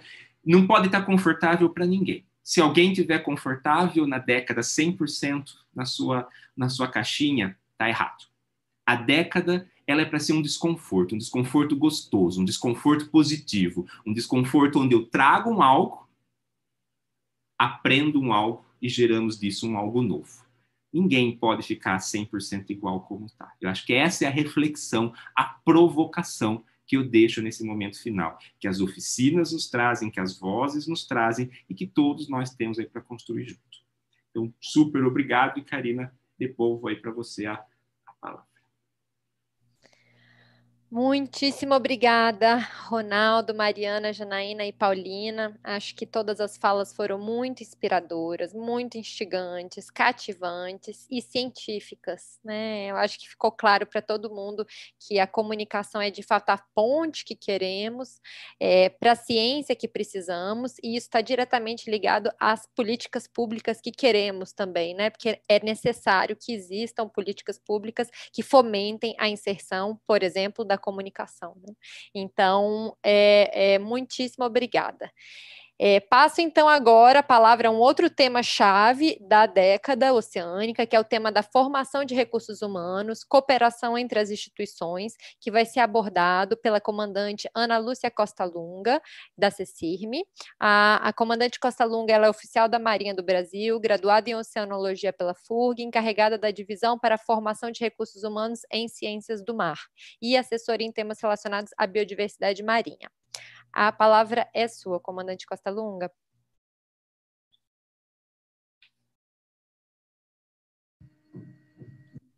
Bom dia a todos. É, eu não consigo ativar meu vídeo, parece que o organizador é, inviabilizou a possibilidade de eu ativar o vídeo. De qualquer forma, não tenho uma apresentação. É, eu vou começar a falar, se tiver como voltar a ativar meu vídeo, eu agradeço. Pronto, sou eu, é, comandante. Pronto, feito. Desculpa. Eu queria primeiro agradecer a oportunidade né, de participar do webinário, parabenizar a professora Karina e os demais envolvidos na organização do evento e da série de debates que vem ocorrendo sobre o direito, sustentabilidade e suas interfaces com o meio ambiente marinho. É uma satisfação estar aqui participando com os demais debatedores, alguns que eu conheço e trabalho há muitos anos, e outros que passo a conhecer agora. É, a professora Karina me pediu para contextualizar é, a formação de recursos é, humanos em ciências do mar, é, relativo ao que está previsto no Plano Setorial para os Recursos do Mar, que tem total afinidade né, com a década dos oceanos. Obviamente, depois da fala de todos que me antecederam, não resta muito para eu dizer a respeito da importância dessa década né, e o que a gente espera dela. É, mas eu gostaria de comentar, pelo menos para aquele que nos assistem, é, porque eu acredito que os debatedores já conhecem, o Plano Setorial para os Recursos do Mar, ele teve sua última versão aprovada agora recentemente, em 16 de novembro, é a décima versão do plano, e a vigência dele é até 20, é, 2023. Ele foi aprovado pelo decreto 10.544. É, é o plano ele mostra uma visão ampla das ações que serão desenvolvidas no âmbito da Comissão Interministerial para os Recursos do Mar. É, a CIRME ela é responsável por coordenar os assuntos relativos à política nacional para os recursos do mar e ela é composta por 16 membros, 15 ministérios e a autoridade da Marinha, que é o comandante da Marinha, né, que coordena o fórum. Os objetivos do plano setorial, especificamente, foram estabelecidos para atender os interesses político-estratégicos do Brasil no mar, tanto no âmbito nacional como internacional. Ao longo do prazo, ele visa a efetiva integração do mar territorial, da zona econômica exclusiva e da plataforma continental ao espaço brasileiro, por meio de pesquisa, monitoramento, exploração e conservação dos recursos. O PSRM ele tem 11 ações, eu não vou comentar cada uma delas, obviamente, porque nosso tempo é muito curto, mas ele está disponível no decreto e também na página da CIRME. E ele, ele é desenvolvido com a atuação de todos os ministérios, né? O, o plano setorial ele é implementado de uma forma descentralizada. Ele, ele, ele orienta os ministérios, né? E e, e as demais, é, os demais membros, né, os demais é, atores né, da implementação do plano, de quais são os nossos objetivos é, e metas principais no, no, decorrer dos anos né, que ele, ele contempla. Das 11 ações existentes no plano, duas delas tratam é, diretamente da formação de recursos humanos e da cultura oceânica e mentalidade marítima. E conforme comentado na nota técnica né, do GERN, a, o, quando se fala em ciências do mar no décimo PSRM, já se aborda uma, uma definição mais ampla, uma definição que não inclui somente as ciências naturais, mas também as ciências sociais E boa parte da dificuldade que nós temos, né, digamos, na implementação, eu acho, da década dos oceanos, é exatamente o que todos os demais é, debatedores já comentaram, é a dificuldade de fazer com que as pessoas, né, e os especialistas em diversas áreas, não só aquelas de ciências naturais, se vejam é, como parte de pessoas com conhecimento e atuação é, para a década dos oceanos. Né? E o, e o, o PSRM, o décimo PSRM, traz exatamente essa abordagem de, de contemplar outras ciências, e o professor Krug deve comentar posteriormente maiores detalhes sobre a ação específica que é a formação de recursos humanos em ciências do mar. O décimo PCRM ele está totalmente é, alinhado com os objetivos do desenvolvimento sustentável 14 e outros, né, conforme outros é, debatedores já comentaram, que o, o objetivo 14 ele é específico para a vida abaixo d'água, mas ele está, na verdade, interconectado com vários outros ODS, né? E o, o PSRM, ele, ele elenca lá em seu texto, em cada uma das ações, exatamente aqui, para que metas do, do Objetivo de Desenvolvimento Sustentável 14 ele estaria é, contribuindo. Então, para cada uma dessas 11 ações do PSRM, que aí abordam desde recursos minerais, ciências é, voltadas para monitoramento das condições ambientais, é, recursos vivos, biote biotecnologia marinha, além dessas ações, né, é, é, desculpa, essas ações elas são implementadas por comitês executivos. Eles têm exatamente o papel de, de delinearem é, como o, o Estado vai desenvolver as atividades na, na, no próximo quadriênio, em relação a aspectos do mar, né? E além desses comitês executivos, que são cada um coordenado, desculpem o barulho de fundo, mas estão em obras aqui no, no apartamento vizinho. É, o comitê executivo ele é coordenado pelo ministério cuja ação tem mais afinidade, né? Mas na participação desse comitê executivo a representação de vários outros ministérios da CIRME. E as ações são feitas de forma descentralizada, como eu comentei. O ministério responsável é que é, coordena e desenvolve todos os trabalhos, né, é, coordena os trabalhos para o desenvolvimento, digamos, de um plano de trabalho para o próximo quadriênio, que é a situação em que nós encontramos, nos encontramos agora. Nós temos o plano aprovado, e cada um dos comitês executivos elaborará um plano de trabalho para os próximos anos. E além desses comitês executivos, nós temos atuando na CIRME alguns grupos técnicos que contribuem para a consecução do plano setorial.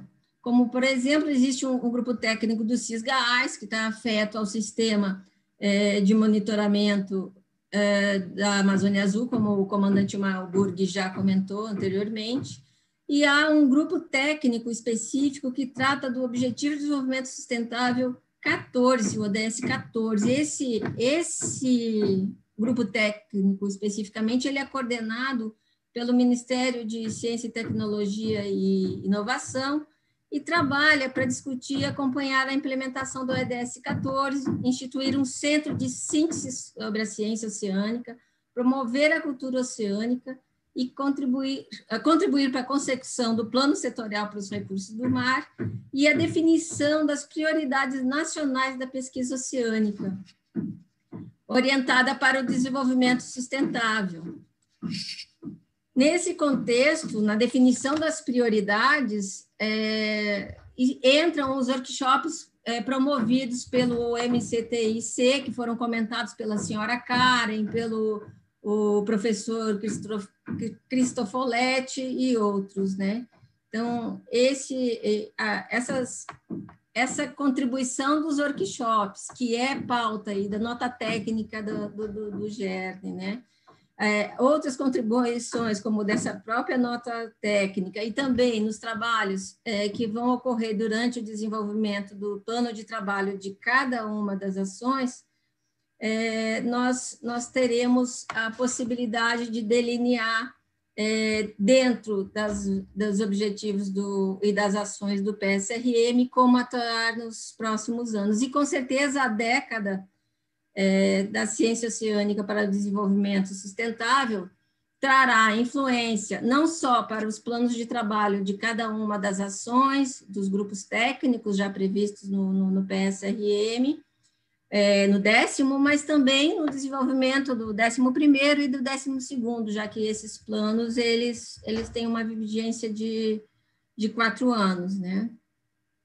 Quanto é, a, a nota técnica especificamente e no, no, que diz respeito particularmente ao termo é, ciência do mar, né? Uso de um termo ciência do mar ou ciência para o mar, é, eu sou da, da opinião que é, existe é, é existe interpretações para justificar uma ou outra e talvez até ou, é, a, definição de ciência oceânica, como defendeu a senhora Karen, em um, em um termo que é usado internacionalmente. Eu, eu acho que o importante não seria necessariamente a expressão se ciência do mar, ciência para o mar, ciência oceânica, mas sim a definição dela ou a forma que se interpreta ela, que seria exatamente essa multidisciplinariedade e essa necessidade, né, de, como o professor Cristofoletti, professor Turre e vários outros mencionaram, de que as pessoas se vejam retratadas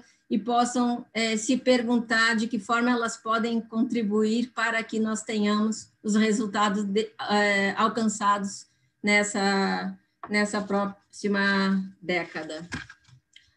É, acho importantíssimo um webinário como esse que está sendo realizado, e não só esse webinário, mas a série de webinários que vem sendo coordenado pela, pela professora Karina e os seus é, colaboradores, né? exatamente porque traz pessoas de várias áreas de formação e atuação e está fazendo com que a, a haja uma percepção maior de como essas outras áreas podem contribuir para que a gente é, consiga alcançar os, os objetivos né, da década e também do plano setorial para os recursos do mar. Era esses os comentários que eu tinha a fazer. Agradeço. Muito obrigada, comandante Costa Lunga, pela sua é, apresentação, pela conexão com, do, do, plano setorial, décimo plano setorial para os recursos do mar com a década oceânica e todos os comentários muito pertinentes e animadores para que a gente possa institucionalmente ter um respaldo de todas as iniciativas que começarão a partir do ano que vem. Então, muito obrigada. É, bom, passo agora então à segunda fase, a segunda parte desse webinário, que é a parte já conclusiva. Então, dois debatedores, debatedoras, um debatedor e uma debatedora foram convidados para fazer essa fala final. A primeira é a primeira professora é a professora Ana Flávia Barros Platiot, que é professora associada da Universidade de Brasília no Instituto de Relações Inter Internacionais. Ela é, é diretora e, e, membro de vários grupos de, de, estudo em temas relacionados ao oceano, como, por exemplo, é, o Research Center é, do Earth System Governance, é, Senior Research Fellow e membro do Ocean Task Force, da rede Earth System Governance, entre outros. É tem trabalhado em parceria comigo e com outras instituições há muito tempo. Então, professora Ana Flávia, passo a palavra. Posteriormente, eu vou passar a palavra a, ao professor.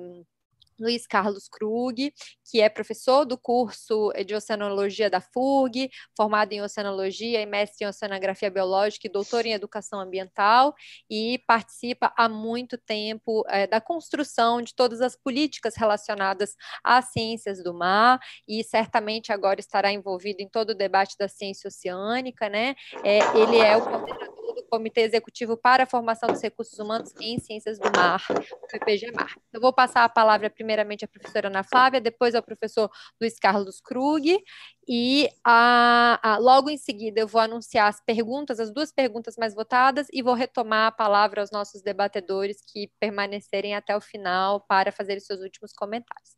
Professora Ana Flávia. Boa tarde a todos. Estão me ouvindo bem?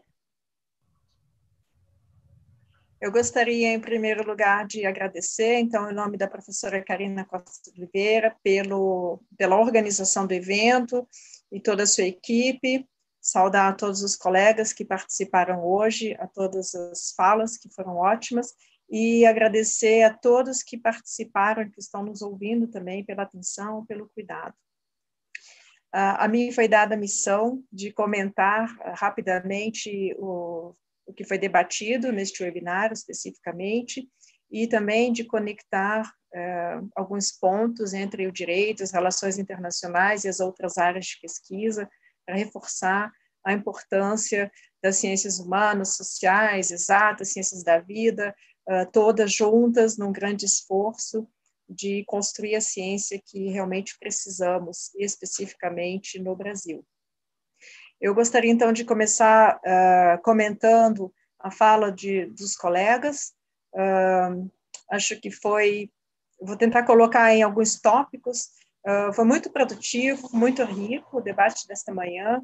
Achei muito importante que nós consigamos tirar essas ideias do papel e implementá-las de forma efetiva. Então, a, efetividade das nossas ações está à prova.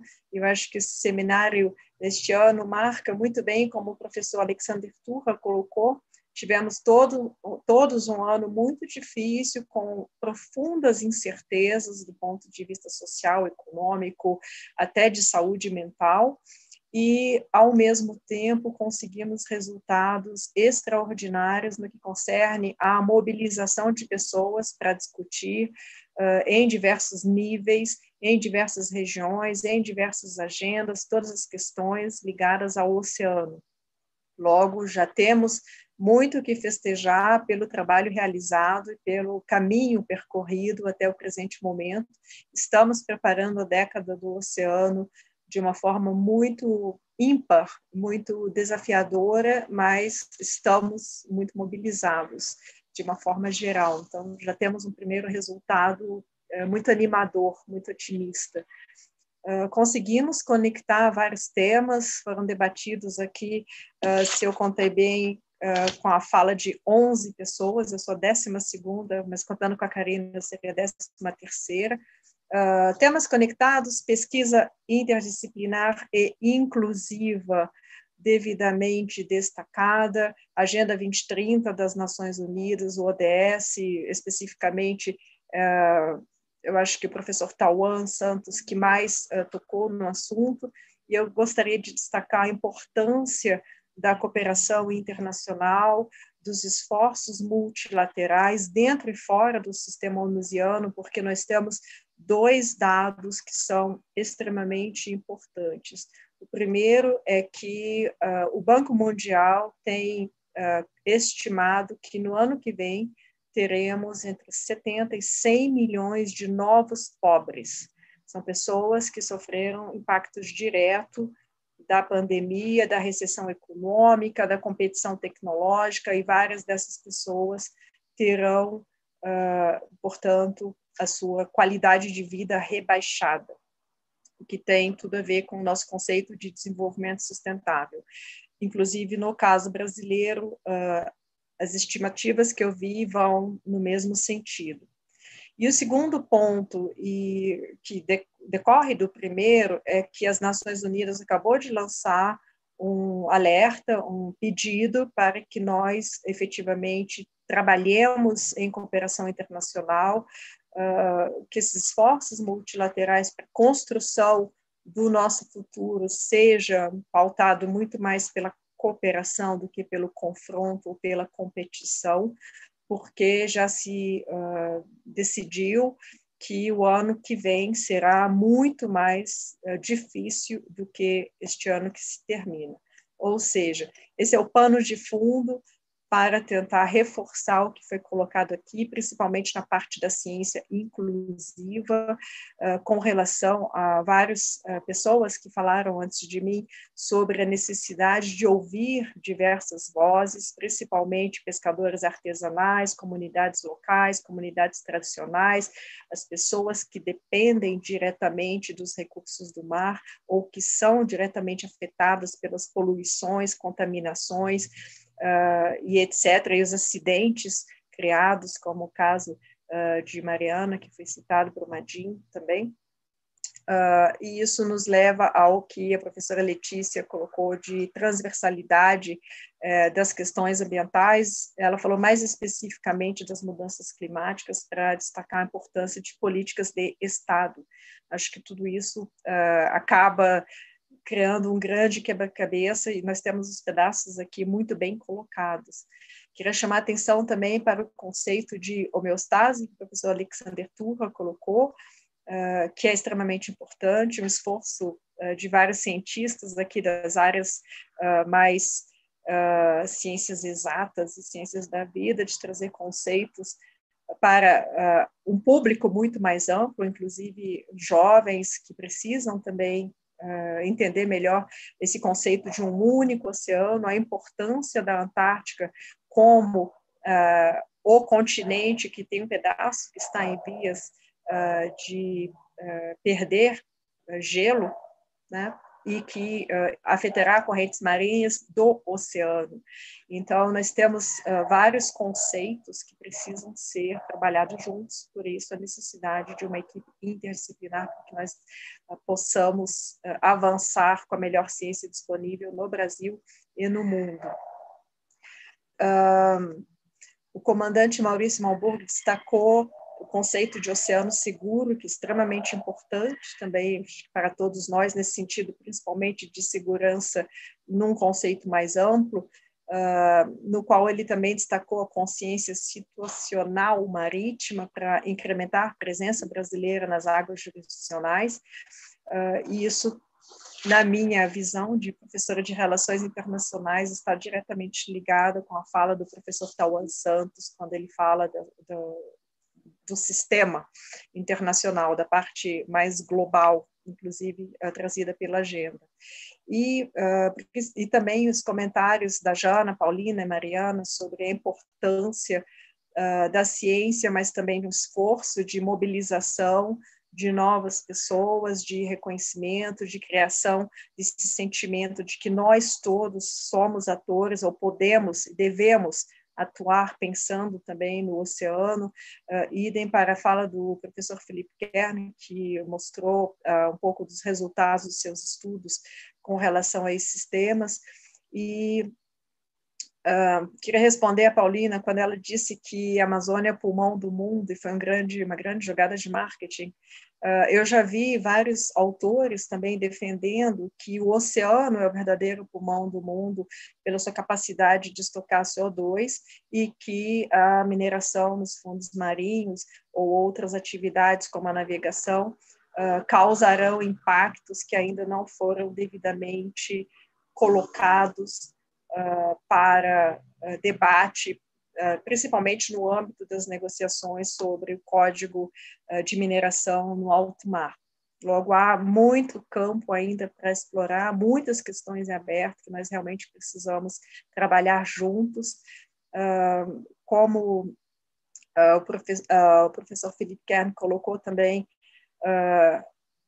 a maior, o maior consenso que nós temos com relação à ciência do oceano é que falta ainda muita ciência. Nós sabemos muito pouco e vários autores já destacaram que nós conhecemos mais sobre a Lua do que sobre os fundos marinhos, por exemplo.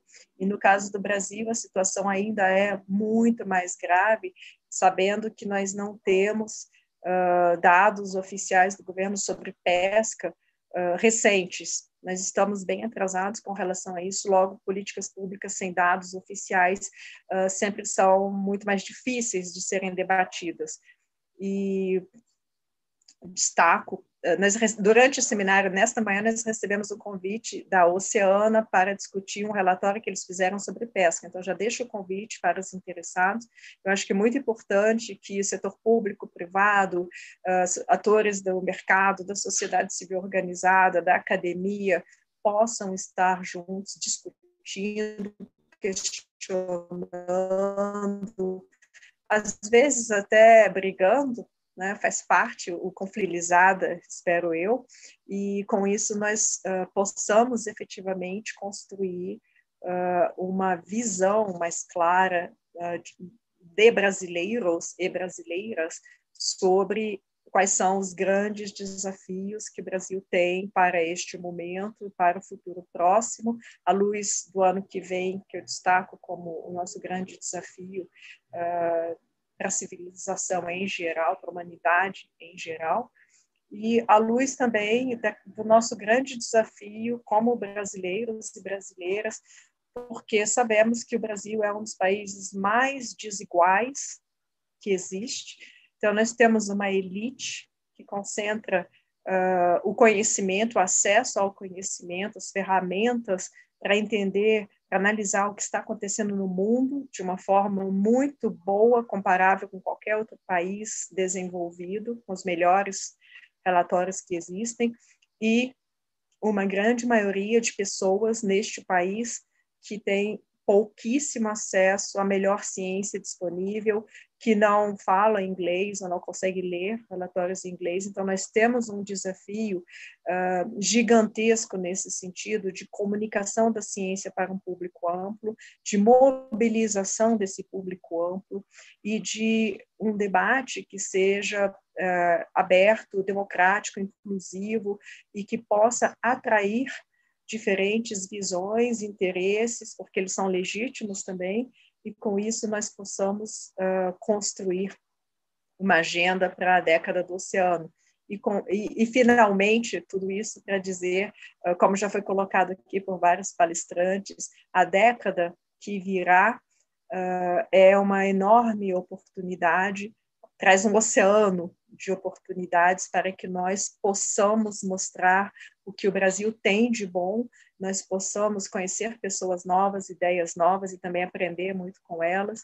Então, eu vou terminar minha fala aqui agradecendo uh, a todos os palestrantes e, por último, dizendo que tem um link é, inquebrável entre relações internacionais e direito internacional público, porque uh, todas as negociações multilaterais uh, que envolvem diplomatas, militares, atores do setor público em geral, academia, atores do setor privado, tanto do mercado quanto da sociedade civil organizada, todas essas negociações são extremamente importantes para a construção uh, do que nós chamamos de direito internacional público.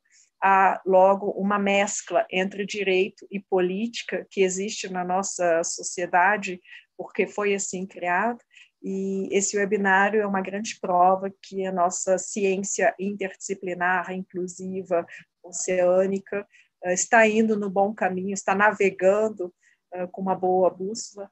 Então, vamos continuar todos no mesmo barco, rumo ao oceano saudável, resiliente, limpo, transparente, seguro que queremos ter. Muito obrigada a todos. Uhum. Muito obrigada, professora Ana Flávia, pela sua conclusão, conexão entre as falas e é, pelo, pelo destaque né, do, de tudo que foi falado de uma forma sintética. Passo então a palavra ao professor Luiz Carlos Krug, que vai fazer a fala final, a mediação final, vai fazer a conexão entre as áreas do conhecimento, a formação de recursos humanos e a ciência que queremos para a década. década. A palavra é sua, professor. É, eu gostaria de agradecer é, imensamente o convite, a oportunidade de, de falar é, para vocês, para todos os, os, participantes desse webinário, e, e, dizer que é, um grande prazer ouvir manifestações tão relevantes como aquelas que foram aqui colocadas. Eu vou tentar ser é, bastante rápido, até pelo adiantado da, da hora, é, e começo é, fazendo uma, uma constatação que está subjacente a tudo que se tem falado. É, na verdade, a, a, a, área de ciências do mar, é, que é referido em, em, vários documentos e em editais, é, tanto do CNPq como da CAPES, de fato, é uma área que não aparece na classificação de nenhuma dessas agências. Ela não é reconhecida como uma grande área, uma área ou subárea, ou sequer uma especialidade. O que, de alguma maneira, explica um pouco a dificuldade dos pesquisadores é, é, é, se colocarem como pertencentes a esse domínio do conhecimento que de fato ele não está presente nas classificações oficiais. Esse aspecto ele foi é, uma das questões é, é mais relevantes quando se incluiu pela primeira vez a questão da formação de recursos humanos no plano setorial, que aconteceu no sexta, na sexta edição desse plano que teve vigência entre 2004 e 2007. Lá, pela primeira vez, apareceu a ação Formação de Recursos Humanos em Ciências do Mar, uma área de conhecimento, como eu disse, que, de fato, ela não é reconhecida oficialmente como tal. Então, é, naquela ocasião, a, a, a primeira iniciativa que foi necessária de parte das pessoas que começaram a se envolver com esta ação foi exatamente é, entender do que se tratava é, esse domínio do conhecimento, do que se tratava ciências do mar, o que, que se queria dizer com essa expressão para é, é, entender e para traçar o plano de trabalho é, que seria desenvolvido a partir da criação é, e instalação de um comitê executivo para alcançar esse objetivo, foi realizada uma, é, uma oficina em 2007 que juntou pessoas, é, pesquisadores, para debater essa temática, mas é, é, naquele momento apareceu, então, o primeiro viés que explica por que tem havido essa relação mais com as ciências naturais. Ou seja, se chamou pessoas para discutir é, é, a, a, definição e o plano de trabalho para essa área que estavam vinculados às ciências biológicas e às ciências exatas e da Terra não se chamou pessoas que estivessem ligadas às ciências sociais. Então, é, é, o entendimento que foi estabelecido a partir daí, ele tinha mais relação com as ciências naturais, mais relação com natureza, do que propriamente com, com ambiente, com meio ambiente marinho e costeiro porque se tratava mais dos elementos naturais e muito menos dos elementos socioculturais e das interações entre esses elementos.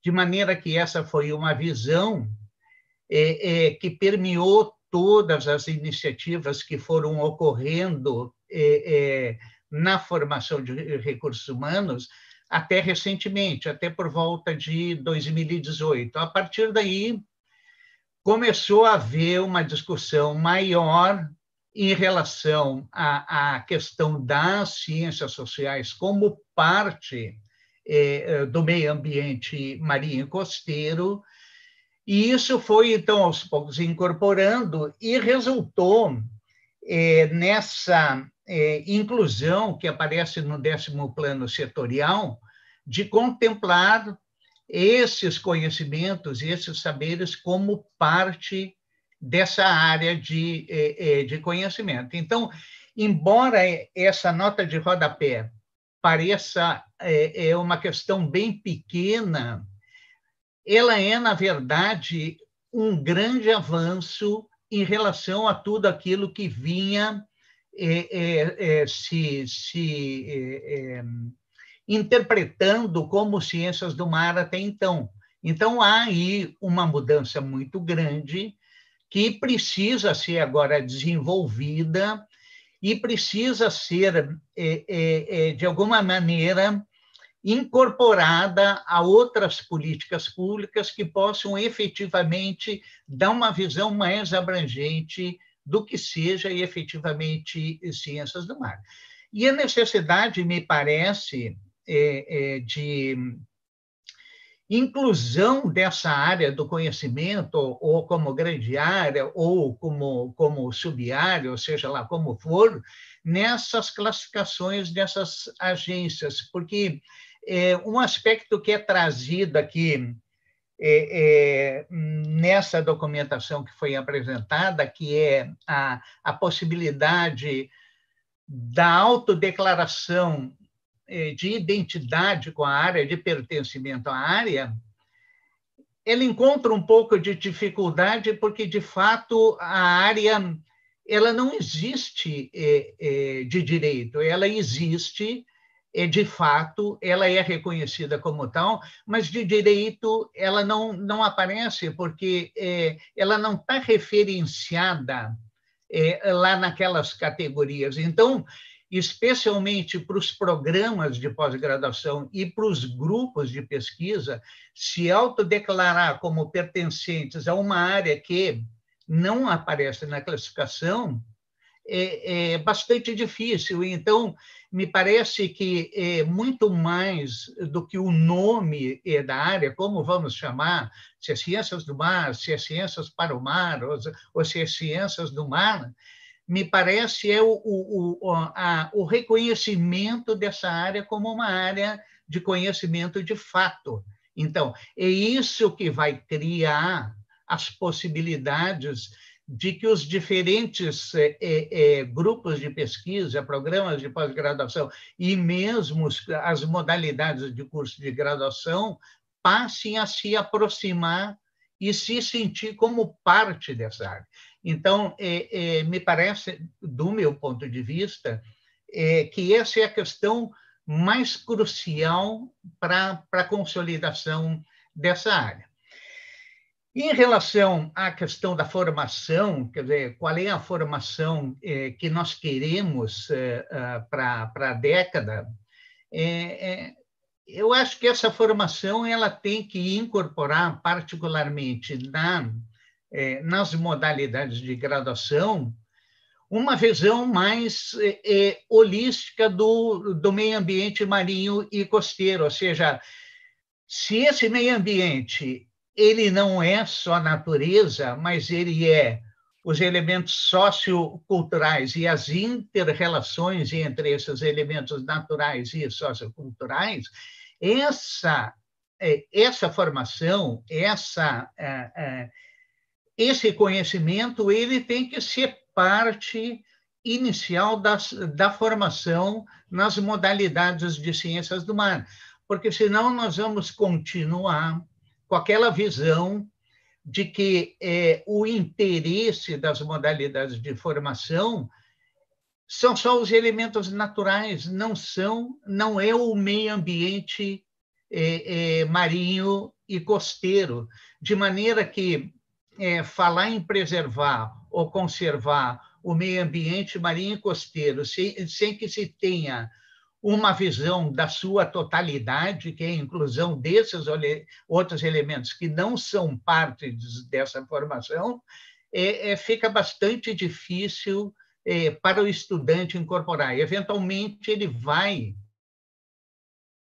assimilando esse conhecimento, mas é necessário é, é, que se supere essa, essa visão tão cartesiana que se tem na formação, eh, na graduação, ou seja, eh, se preocupar só com o aspecto da, eh, desse espaço, desse meio ambiente. Então, seriam essas contribuições que eu entendo que deveria rapidamente serem colocadas. Muitíssimo obrigada, professor Krug, é, por esse resgate histórico uh, dessa construção da definição de ciências do mar, e acho interessantíssima essa sua proposta de que nós é, possamos é, refletir numa política pública né, em conjunto, agora para a década, que possa de fato transformar as ciências para o mar, enfim, o que, a forma que nós iremos denominar como uma área assim, do conhecimento e que possa se estruturar com todos os aspectos institucionais necessários para que exista de fato essa integração. Então, muitíssimo obrigada. E já passo então agora para o momento das perguntas. Eu vou ler as perguntas mais é, votadas aqui. É, a primeira pergunta mais votada foi é, da, do o nome está Castela, né? Talvez seja o sobrenome, é o nome Castela.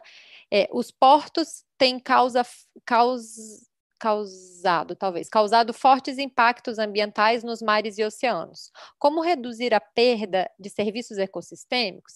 Licenciamento com enfoque ecossistêmico seria uma saída?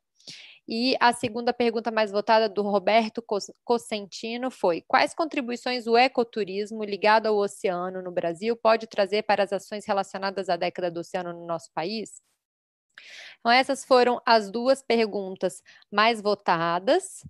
E eh, eu vou passar a palavra, então, rapidamente, para que cada um dos debatedores possa eh, ou responder uma das questões e já ao mesmo tempo fazer seus comentários finais, para que a gente não se estenda aqui rapidamente, eu vou limitar o tempo, né? Que eu peço só que cada um seja breve, não ultrapasse dois minutos. Então, e eu vou retor retornar à ordem inicial aqui é, dos debatedores, que começou com a Karen. Então, Karen, a palavra é sua. Obrigada, Karine. Parabéns todos os colegas aqui da sessão de hoje pela apresentação. Acho que as duas perguntas são tanto objetivas e todas estão tratando da temática de uso e exploração do mar, né? O que nos faz de novo refletir sobre a ciência ser para o mar ou para as pessoas no uso, ou né, na, na condição em que elas utilizam serviços ecossistêmicos do mar. Então, volto essa pergunta para dizer que os aspectos econômicos de exploração são fundamentais. Sem a visão econômica de exploração, não há ciência é, que avance numa sociedade ou discurso né, de proteção e conservação ambiental que se mantenha. Vários debatedores colocaram isso, né, a necessidade da interface e da gente transversalizar um discurso que é de proteção, uso e exploração sustentável do mar.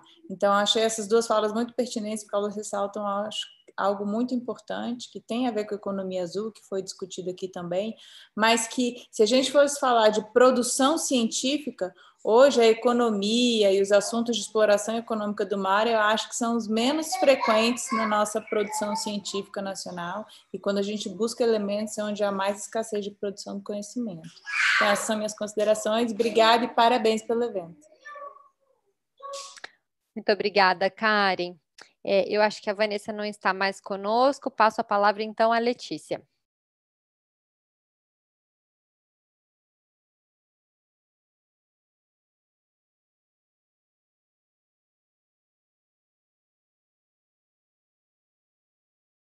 Hum. Talvez a Letícia também não esteja conosco. Letícia, você nos ouve? Não? Então, ah, a professora Alexandre Turra. Alexandre Turra era o segundo, na verdade, antes Sim, da Letícia. Não, na verdade, eu acho que essas perguntas, como o Karen falou, têm muita relação e eu acho que a gente é, tem um bom exemplo de como que a ciência, a forma, uma nova forma de pensar e fazer ciência pode ajudar na implementação de políticas públicas e de instrumentos de gestão, como o licenciamento ambiental, como o planejamento e uh, do, do uso do território, né? não só então pensando na questão do planejamento espacial marinho, mas do zoneamento ecológico e econômico no continente, mas também pensando em como tomar decisões sobre empreendimentos. A abordagem ecossistêmica, como o Castela mencionou, é uma abordagem muito importante, porque ela, ela se pauta por uma visão mais integrada e funcional do ambiente, não só por uma visão positivista, fragmentada e, e tecnocrática ah, do, do, ambiente dividido em seus meios físico, biótico, biótico e socioeconômico. Ou seja, falando isso, é exatamente uma amarração do que o Krug acabou de mencionar em relação a essa visão que a gente tem que é, criar, né, oportunizar nos alunos no início dos cursos de ciências do mar. Então, eu vejo que esse é um, é um talvez um grande, uma grande avenida sobre a qual a gente tem que caminhar para a gente avançar. Quero agradecer muito a oportunidade de estar aqui, de participar de aprender com vocês e de perceber que esse ano foi um ano importante para o oceano aqui no Brasil e vocês, todos que estão aqui, tiveram papéis muito importantes nisso. Queria ressaltar isso e já antecipar, desejar a todos um feliz final de ano e que o ano que vem seja um ano uh, melhor. Certamente será. Um abraço. Muito obrigada, Turra. Passo a palavra a. Eh, logo depois foi a Letícia, né? E é, comandante Malburg. O comandante Malburg, pelo que eu soube, teve que se ausentar. Ele tinha uma outra reunião iniciando agora. Tá, ótimo. Então, passo a palavra ao Tauan. Olá, Karina, tudo bom? É, bom, obrigado pelas perguntas. É, eu comentaria mais diretamente a questão do ecoturismo, porque me parece realmente um setor muito estratégico. Eu não estou conseguindo ligar a câmera, mas é rapidinho, acho que não precisa. É, eu acho que é um setor que pode ser muito é, desenvolvido, sobretudo porque foi o setor de turismo foi um dos mais afetados no período da pandemia, né? E o Brasil não é um caso particular, mas de maneira geral, no mundo inteiro, o setor de turismo ele foi muito afetado é, adversamente por conta da, da pandemia do Covid-19. Portanto, eu acho que é, é, é, muito estratégico, e aí reforçando aquele link que eu havia feito antes, né? pensar o oceano e pensar os mares no âmbito da Agenda 2030 é mais do que é, pesca. Né? Eu insisto nisso porque, é, com muita frequência, eu vejo esse tipo de associação imediata. E, e de fato, o setor de turismo ele tem uma, uma, capacidade não apenas né, de absorver boa parte da mão de obra né, e, e, geração de empregos diretos e indiretos no Brasil e fora. E a gente sabe que um dos grandes desafios do ano que vem vai ser justamente, não só no Brasil, mas no mundo inteiro, reerguer a economia, né, apesar da conjuntura adversa. Então, eu penso que é, é avançar numa política, claro, com debate, com participação popular, mas que avance na, na frente do ecoturismo, é, seja algo muito positivo é, no caso brasileiro em particular, tá? É, acho que é isso, fecho por aqui de novo, né? Agradeço a todos, em particular a Karina, e sigo à disposição para, enfim, futuros encontros e debates. Obrigado. Muito obrigada, Tawan. É, passo a palavra ao Felipe. É, esse, esse webinar, o último do ano, ele está sendo uma tour de force, né? Está tá exigindo realmente ao máximo assim os nossos esforços. Essa pergunta não é fácil responder. Na realidade, assim, sendo bem realista na resposta dessa pergunta, muito se debate não só sobre a criação, autorização de portos, mas também sobre a gestão de portos com sobre a base ecossistêmica, né? Então, nesse de serviços ecossistêmicos. Então, assim, eu, eu diria assim, sendo bem realista, a autorização de portos ela é feita com base em interesses estratégicos do Estado, é, com interesses políticos, ah, conforme o professor Turra falou agora há pouco também, deveria levar em consideração todo um estudo, um zoneamento ecológico econômico, que normalmente não está concluído, como ah, nós sabemos, que não está concluído no âmbito dos estados, e seria interessante, eu, fiquei muito feliz com o meu colega aqui da FURG, o professor Krug, é, falando. A especialista nisso seria a esposa do professor Krug, minha colega querida do gerenciamento costeiro, a professora Gianni Kitzmann, que é especialista nessa parte de gerenciamento ambiental gestão ecossistêmica de, de portos. Inclusive, é, e também temos um outro especialista aqui nessa questão de gestão com base ecossistêmica, que é o professor Milton Asmus, né? Seriam mais, é, bem mais é, especialistas nisso. Mas eu, a, a, consideração final seria essa, em síntese.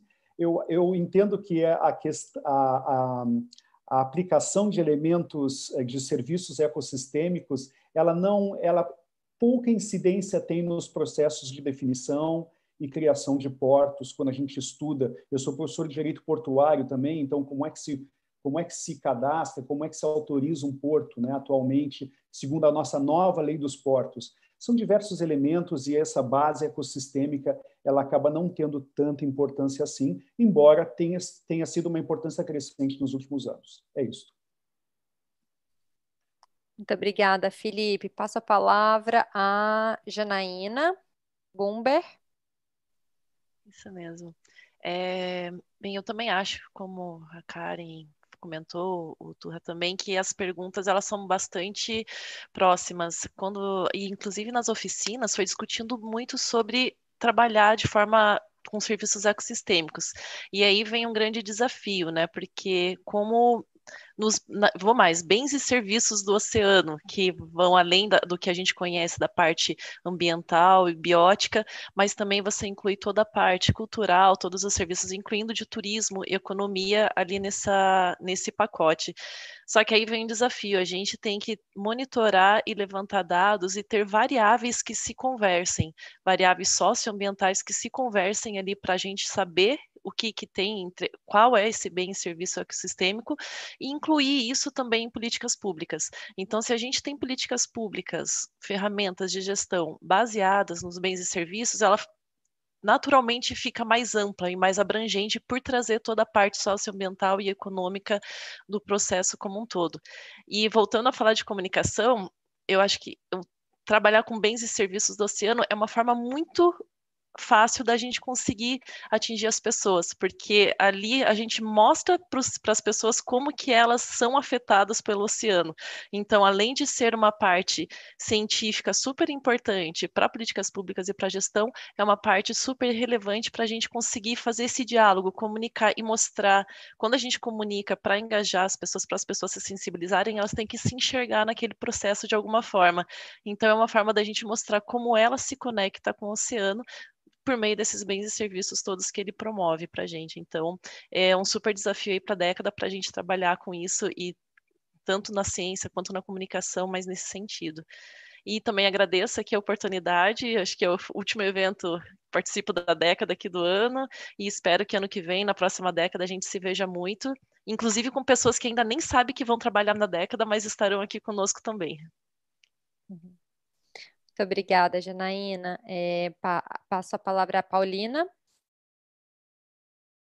Obrigada, Karina. Obrigada a todos e a todos que, que estão acompanhando até agora. Minha, minhas considerações finais é, com relação também à pergunta sobre turismo, eu acho que foi muito bem colocada essa questão e trazendo também o tema central do nosso debate hoje, que é a questão também a interligação né, com o poder público de todos esses temas, né, e dentro da, da, da nossa mesa né, de fala da comunicação, é, trazer a questão dos elementos do turismo e tudo que envolve como um reconhecimento né, das pessoas para a cultura oceânica que envolvem essas áreas onde são visitadas, como a Jana bem colocou, e eu trago também a questão dos desafios que, e o impacto que a zona costeira brasileira sofre né, atualmente, como, por, por, exemplo, a questão de poluição plástica e a, e a, poluição por falta de saneamento básico, que sim envolvem questões né, de do poder público, de atuação né, também do poder público. Então, como fazer essas conexões, como trazer essas informações e entender a valorização desses destinos turísticos em zonas costeiras, mas que também envolvam a questão cultural e os desafios que são muito reais e de décadas já, né? No caso da zona costeira brasileira, é, e que eles se transformem como um, um um, de interesse de todos e todas. Acho que a comunicação na década vai ter um pouco também desse papel na tradução, como a gente bem colocou, e eu aproveito então é, para agradecer é, mais uma vez a oportunidade e espero já em breve a gente virar esse ano com, e começar essa década todo mundo aí é, conectado realmente e, e, atuante por um oceano só. E ah, eu queria só eh, realmente quando, quando eu me coloquei sobre a questão do melhor slogan, eu acho que a gente tinha que realmente era se apropriar desse slogan do oceano como o grande pulmão do mundo, né? É uma excelente tática para a gente pensar em algo equivalente para poder realmente espalhar essa mensagem para todos e todas. Obrigada. Muito obrigada, Paulina. Mariana.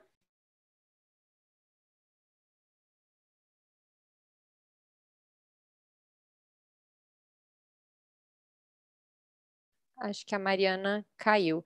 É, Ronaldo? Ah, Karina e todo mundo.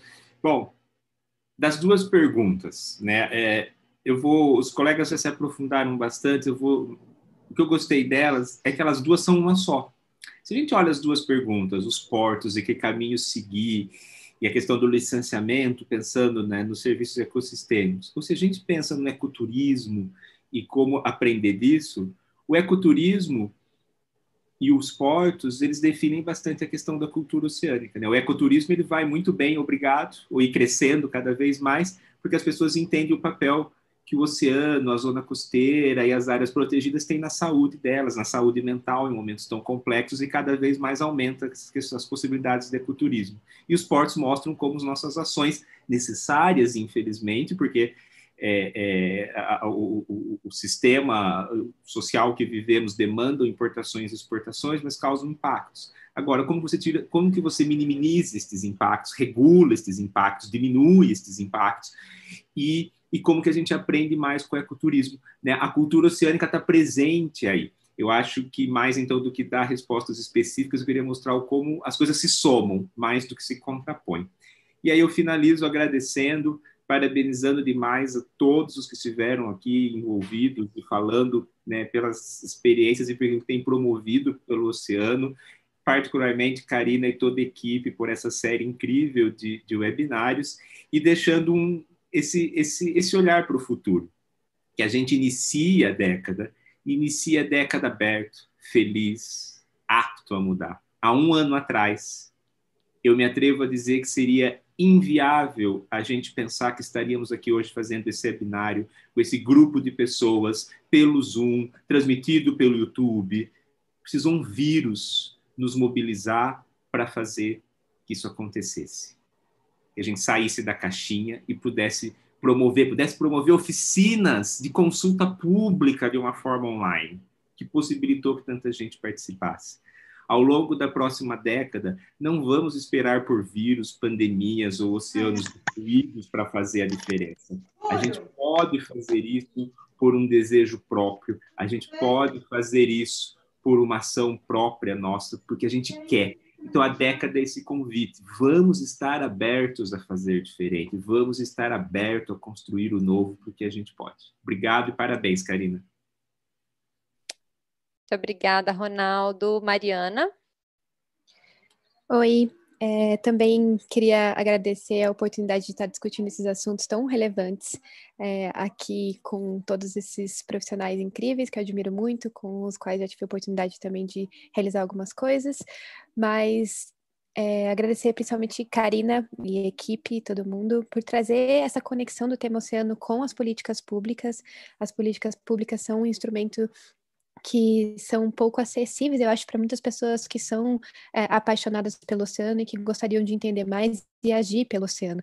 E a gente tem esse, trazendo especificamente o tema da comunicação, também tem esse, essa tarefa importante aí para os próximos anos e que já começa agora, né, e já começou há muito tempo, da gente transformar essas políticas públicas, suas necessidades e as vulnerabilidades que elas tentam atender, é, mais acessíveis, mais interativas, mais conectadas com o que as pessoas vivenciam na vida delas. O licenciamento é um deles, é uma dessas políticas públicas, é um dos temas ligados às políticas públicas que, que merecem é, atenção no Brasil hoje é, o turismo e outros tipos de políticas, é, como a, a, lei do mar, que também está em tramitação e que a gente precisa é, se atentar para como a gente vai seguir em frente, transformando esses temas todos em temas mais conectados realmente com a nossa vida diária.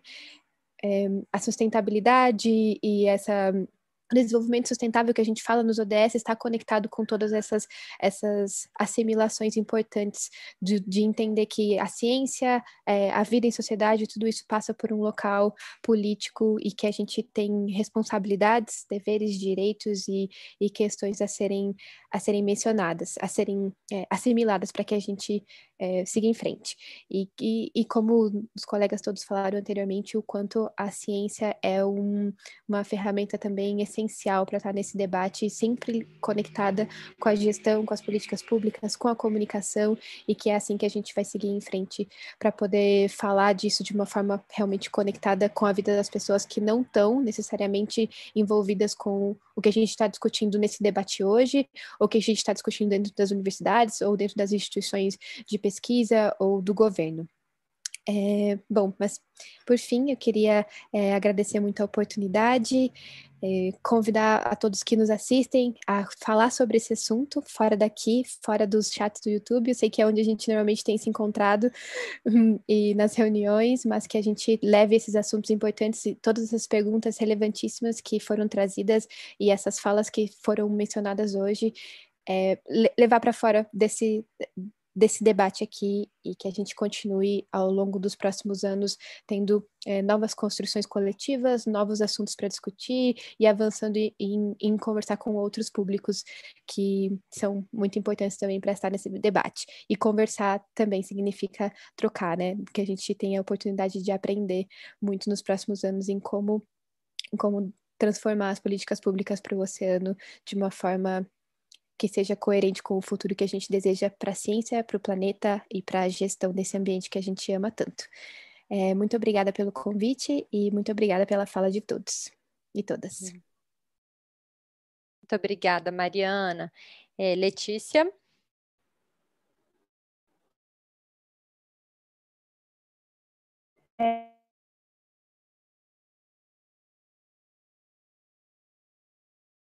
É, já li, né? A gente já falou da década tantas vezes, mas a, a gente sempre aprende muito ouvindo, né? Então, é, eu queria eu queria dizer, eu ouvi, eu, eu depois eu li, abri o slide é, e, e, li as perguntas, foram todas bem, bem interessantes, né? De qualquer emprego na zona costeira, né? Ou mesmo a, a parte é, mais oceânica, isso é, com boa gestão a gente consegue minimizar os impactos, não vai ser impacto zero, e aí a gente volta um pouco, é, boa gestão, né? o professor Turra falou de que a gente tem que qualificar a conservação, identificar as áreas que a gente tem que realmente conservar e, e, e, e o, o, que é feito, que tipo de conservação, os níveis diferentes, então isso tudo está é, tá interligado, a gente tem muita coisa é, para fazer, muita coisa para aprender, mas eu acho também que a, a, academia digital tem muito para ensinar, é, especialmente no que nessa entender né, a importância do, do oceano é, nas nossas nas nossas vidas. E eu vi alguma, não sei se foi comentado aqui uma pergunta falou também como é que a gente fala disso na é, como se diz para as escolas as aulas de geografia no sexto ano, o oceano maré, aprendeu várias coisas relacionadas ao oceano na aula de geografia. Então, eu acho que aos pouquinhos é, é uma questão de. Talvez seja vai nossas tarefas na, na, durante a década aqui no Brasil, né, de a, aumentar o que se ensina em geografia sobre a base, é, na base curricular comum, é, sobre, sobre o oceano. Eu estava no sexto ano, não, é, o mar e tal. É, eu vi que isso já é um, já, já é um grande já é um grande progresso. E, e assim temos muito trabalho pela frente, mas assim é, eu gostei de ver né, do ano passado para cá a comunidade está bem engajada assim na, nas questões todas e eu espero que o país progresse nesse sentido para mudança climática, para conservação, é, para adaptação, é, boa gestão do meio ambiente de uma maneira geral e, e aqui já obrigada.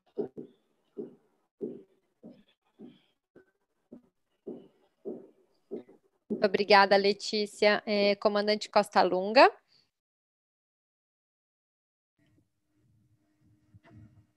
Boa tarde, senhores. É, agradeço a, a, palavra. Eu não tenho comentários específicos sobre as duas questões, acho que os, aqueles que me antecederam já abordaram né, a, a complexidade que é o desafio e, e que essa década é, nos aguarda com imensos desafios, mas exatamente com debates como esse, com a interação entre os diversos atores, a gente pode alcançar é, resultados, eu acho que bem significativos né, durante a década né, e aprimorando a, ao longo da década as nossas ações. Eu queria simplesmente aproveitar a oportunidade para me colocar à disposição na Secretaria da CIRM para qualquer esclarecimento que seja necessário em, relação às ações do Plano Setorial para os Recursos do Mar. Dizer que a CIRM tem esse papel de tentar conectar as pessoas, instituições, setores que trabalham em assuntos afetos a, aos recursos do mar e agradecer mais uma vez a oportunidade de participar do webinário e desejar a todos um ótimo final de ano e espero também encontrá-los em várias outras reuniões no ano que vem para que a gente possa construir as ações de forma conjunta. Obrigada. Obrigada, comandante Costa Lunga. É, professor Krug. É, rapidamente, eu gostaria de agradecer a oportunidade e, e dizer que é, seria muito importante que nós colocássemos como um dos, é, dos objetivos da, da década realmente o reconhecimento da ciência do mar como, como área do conhecimento. E, e dizer também que é, o PPG-MAR está traçando o seu plano nacional de trabalho para o próximo quadriênio. Muitas das pessoas que estão aqui estão participando, mas é, esse processo também vai ser divulgado e a gente gostaria de é, contar com a colaboração de todos é, para a construção desse, desse documento. Eu agradeço imensamente a oportunidade.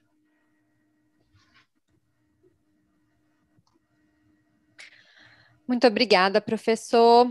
Acho que a professora Ana Flávia não está mais conosco.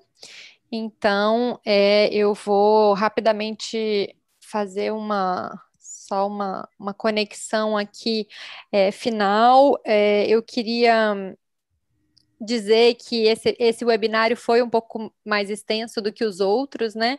Mas não poderia deixar de ser, em razão desse perfil da década, de não poder, poder deixar ninguém para trás e certamente várias pessoas deveriam estar aqui entre nós falando e transmitindo a sua percepção sobre as necessidades de conexão entre as áreas do conhecimento ou todos os temas sobre os quais nós falamos. Eu destaco aqui duas pessoas, a, uma é, ligada ao MCTI, né, a Cláudia Magalhães, e, a, e ligado e outra pessoa ligada à Marinha, o comandante Frederico, que é, estiveram no início das atividades lá na oficina é, regional do Atlântico Sul para o Atlântico Sul de 2000, em, em, novembro de 2019, e como o Ronaldo destacou, certamente há um ano atrás, esse webinário especificamente, talvez todas as oficinas não teriam é, tido o, o, o, mesmo sucesso se é, inicialmente lá, né, desde o final de 2019, não tivesse existido uma conexão entre as a, várias pessoas que estão aqui, né? Eu falo por mim também que eu acabei me conectando é, com várias das pessoas que estão é, participando desse webinário e outras pessoas nesse momento. É, queria destacar aqui o papel do MCTI é, e da CECIRM, o MCTI, tanto na pessoa da Karen, a coordenadora atual, que não mediu esforços para fazer todas essas conexões, mas queria também destacar aqui a, a, a, o esforço constante dos coordenadores anteriores, né? O Andrei, a Janice, que já há muito tempo também estão nessa linha de tentativa de conectar áreas do conhecimento, te, é, conectar setores, atores, é, e queria destacar aqui também a CECIRM, na pessoa do contra-almirante Rocha Martins, que desde o início também apoiou essa iniciativa e que tem ali o, o institucionalmente dizendo o papel de lidar com a forma pela qual a política é, nacional para os recursos do mar vai ser implementada nos períodos é, de, de, criação dos planos. Estamos aí né, no décimo plano. E é, destaco que a década que queremos, né, é, é, exige um esforço não apenas dessas duas é, dessas duas instituições, mas de todos nós, de todos os entes federativos. E, portanto, o desafio é enorme. E a todos de ciências humanas, ciências sociais aplicadas estão preparados para integrar esse e contribuir com reflexões sobre a, o direito que queremos, a economia que queremos, a sociologia, a antropologia, a comunicação, etc., né, todas as áreas. É, destacar que a Mariana bem lembrou, né, o projeto de lei 6969 que vem é, tentando se firmar desde 2013 é, e até hoje é, ele ainda não foi aprovado nem na Câmara, ainda falta o Senado, né?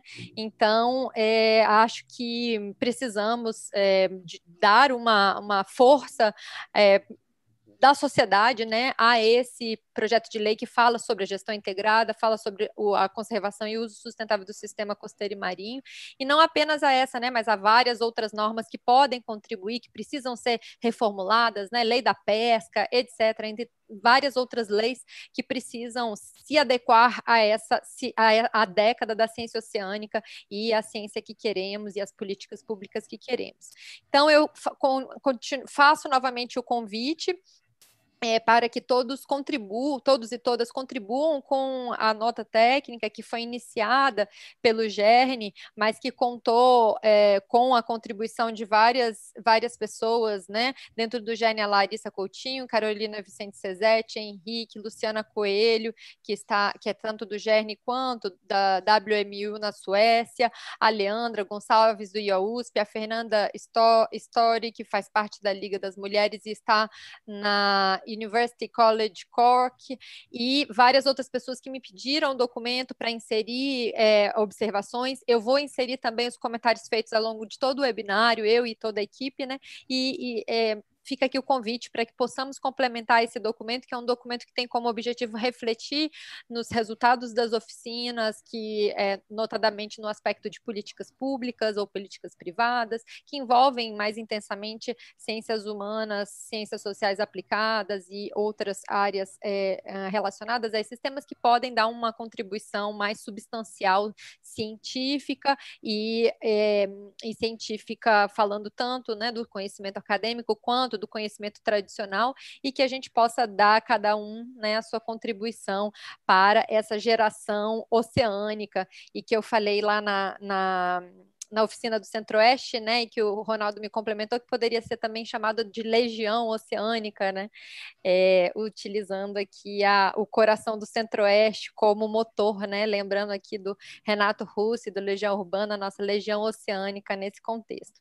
Então, é, ficam aqui os meus sinceros agradecimentos a toda a equipe organizadora, né, Larissa Coutinho, o IARC, a Natália e todos os outros que tem intensamente ajudado na organização desses webinários é, a, os colaboradores, e fizeram parte aqui desse webinário, vários deles, né, que desde o início apoiam a iniciativa, o, o professor Turra pela Cátedra Unesco para a Sustentabilidade, a Liga das Mulheres pelo Oceano, na pessoa da Paulina, da Leandra e, e as demais, é, o IBDMAR, enfim, várias instituições que eu não vou nomeá-las pelo an, a, andar do, do horário, e um agradecimento especial ao Painel Mar, que tem também apoiado essa iniciativa desde o início.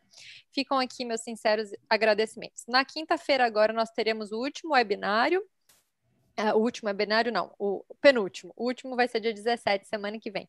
Mas quinta teremos um, um penúltimo webinário, às 10 horas da manhã, que vai tratar do tema é, aspectos jurídicos do controle pesqueiro no contexto do Programa Nacional de Rastreamento de Embarcações Pesqueiras por Satélite, o PREPS.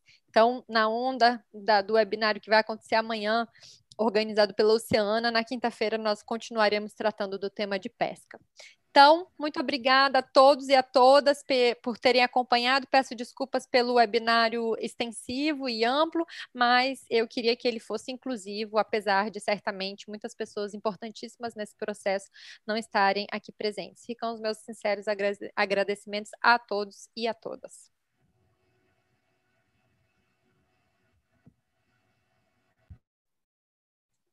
Em alguns momentos eu encerro.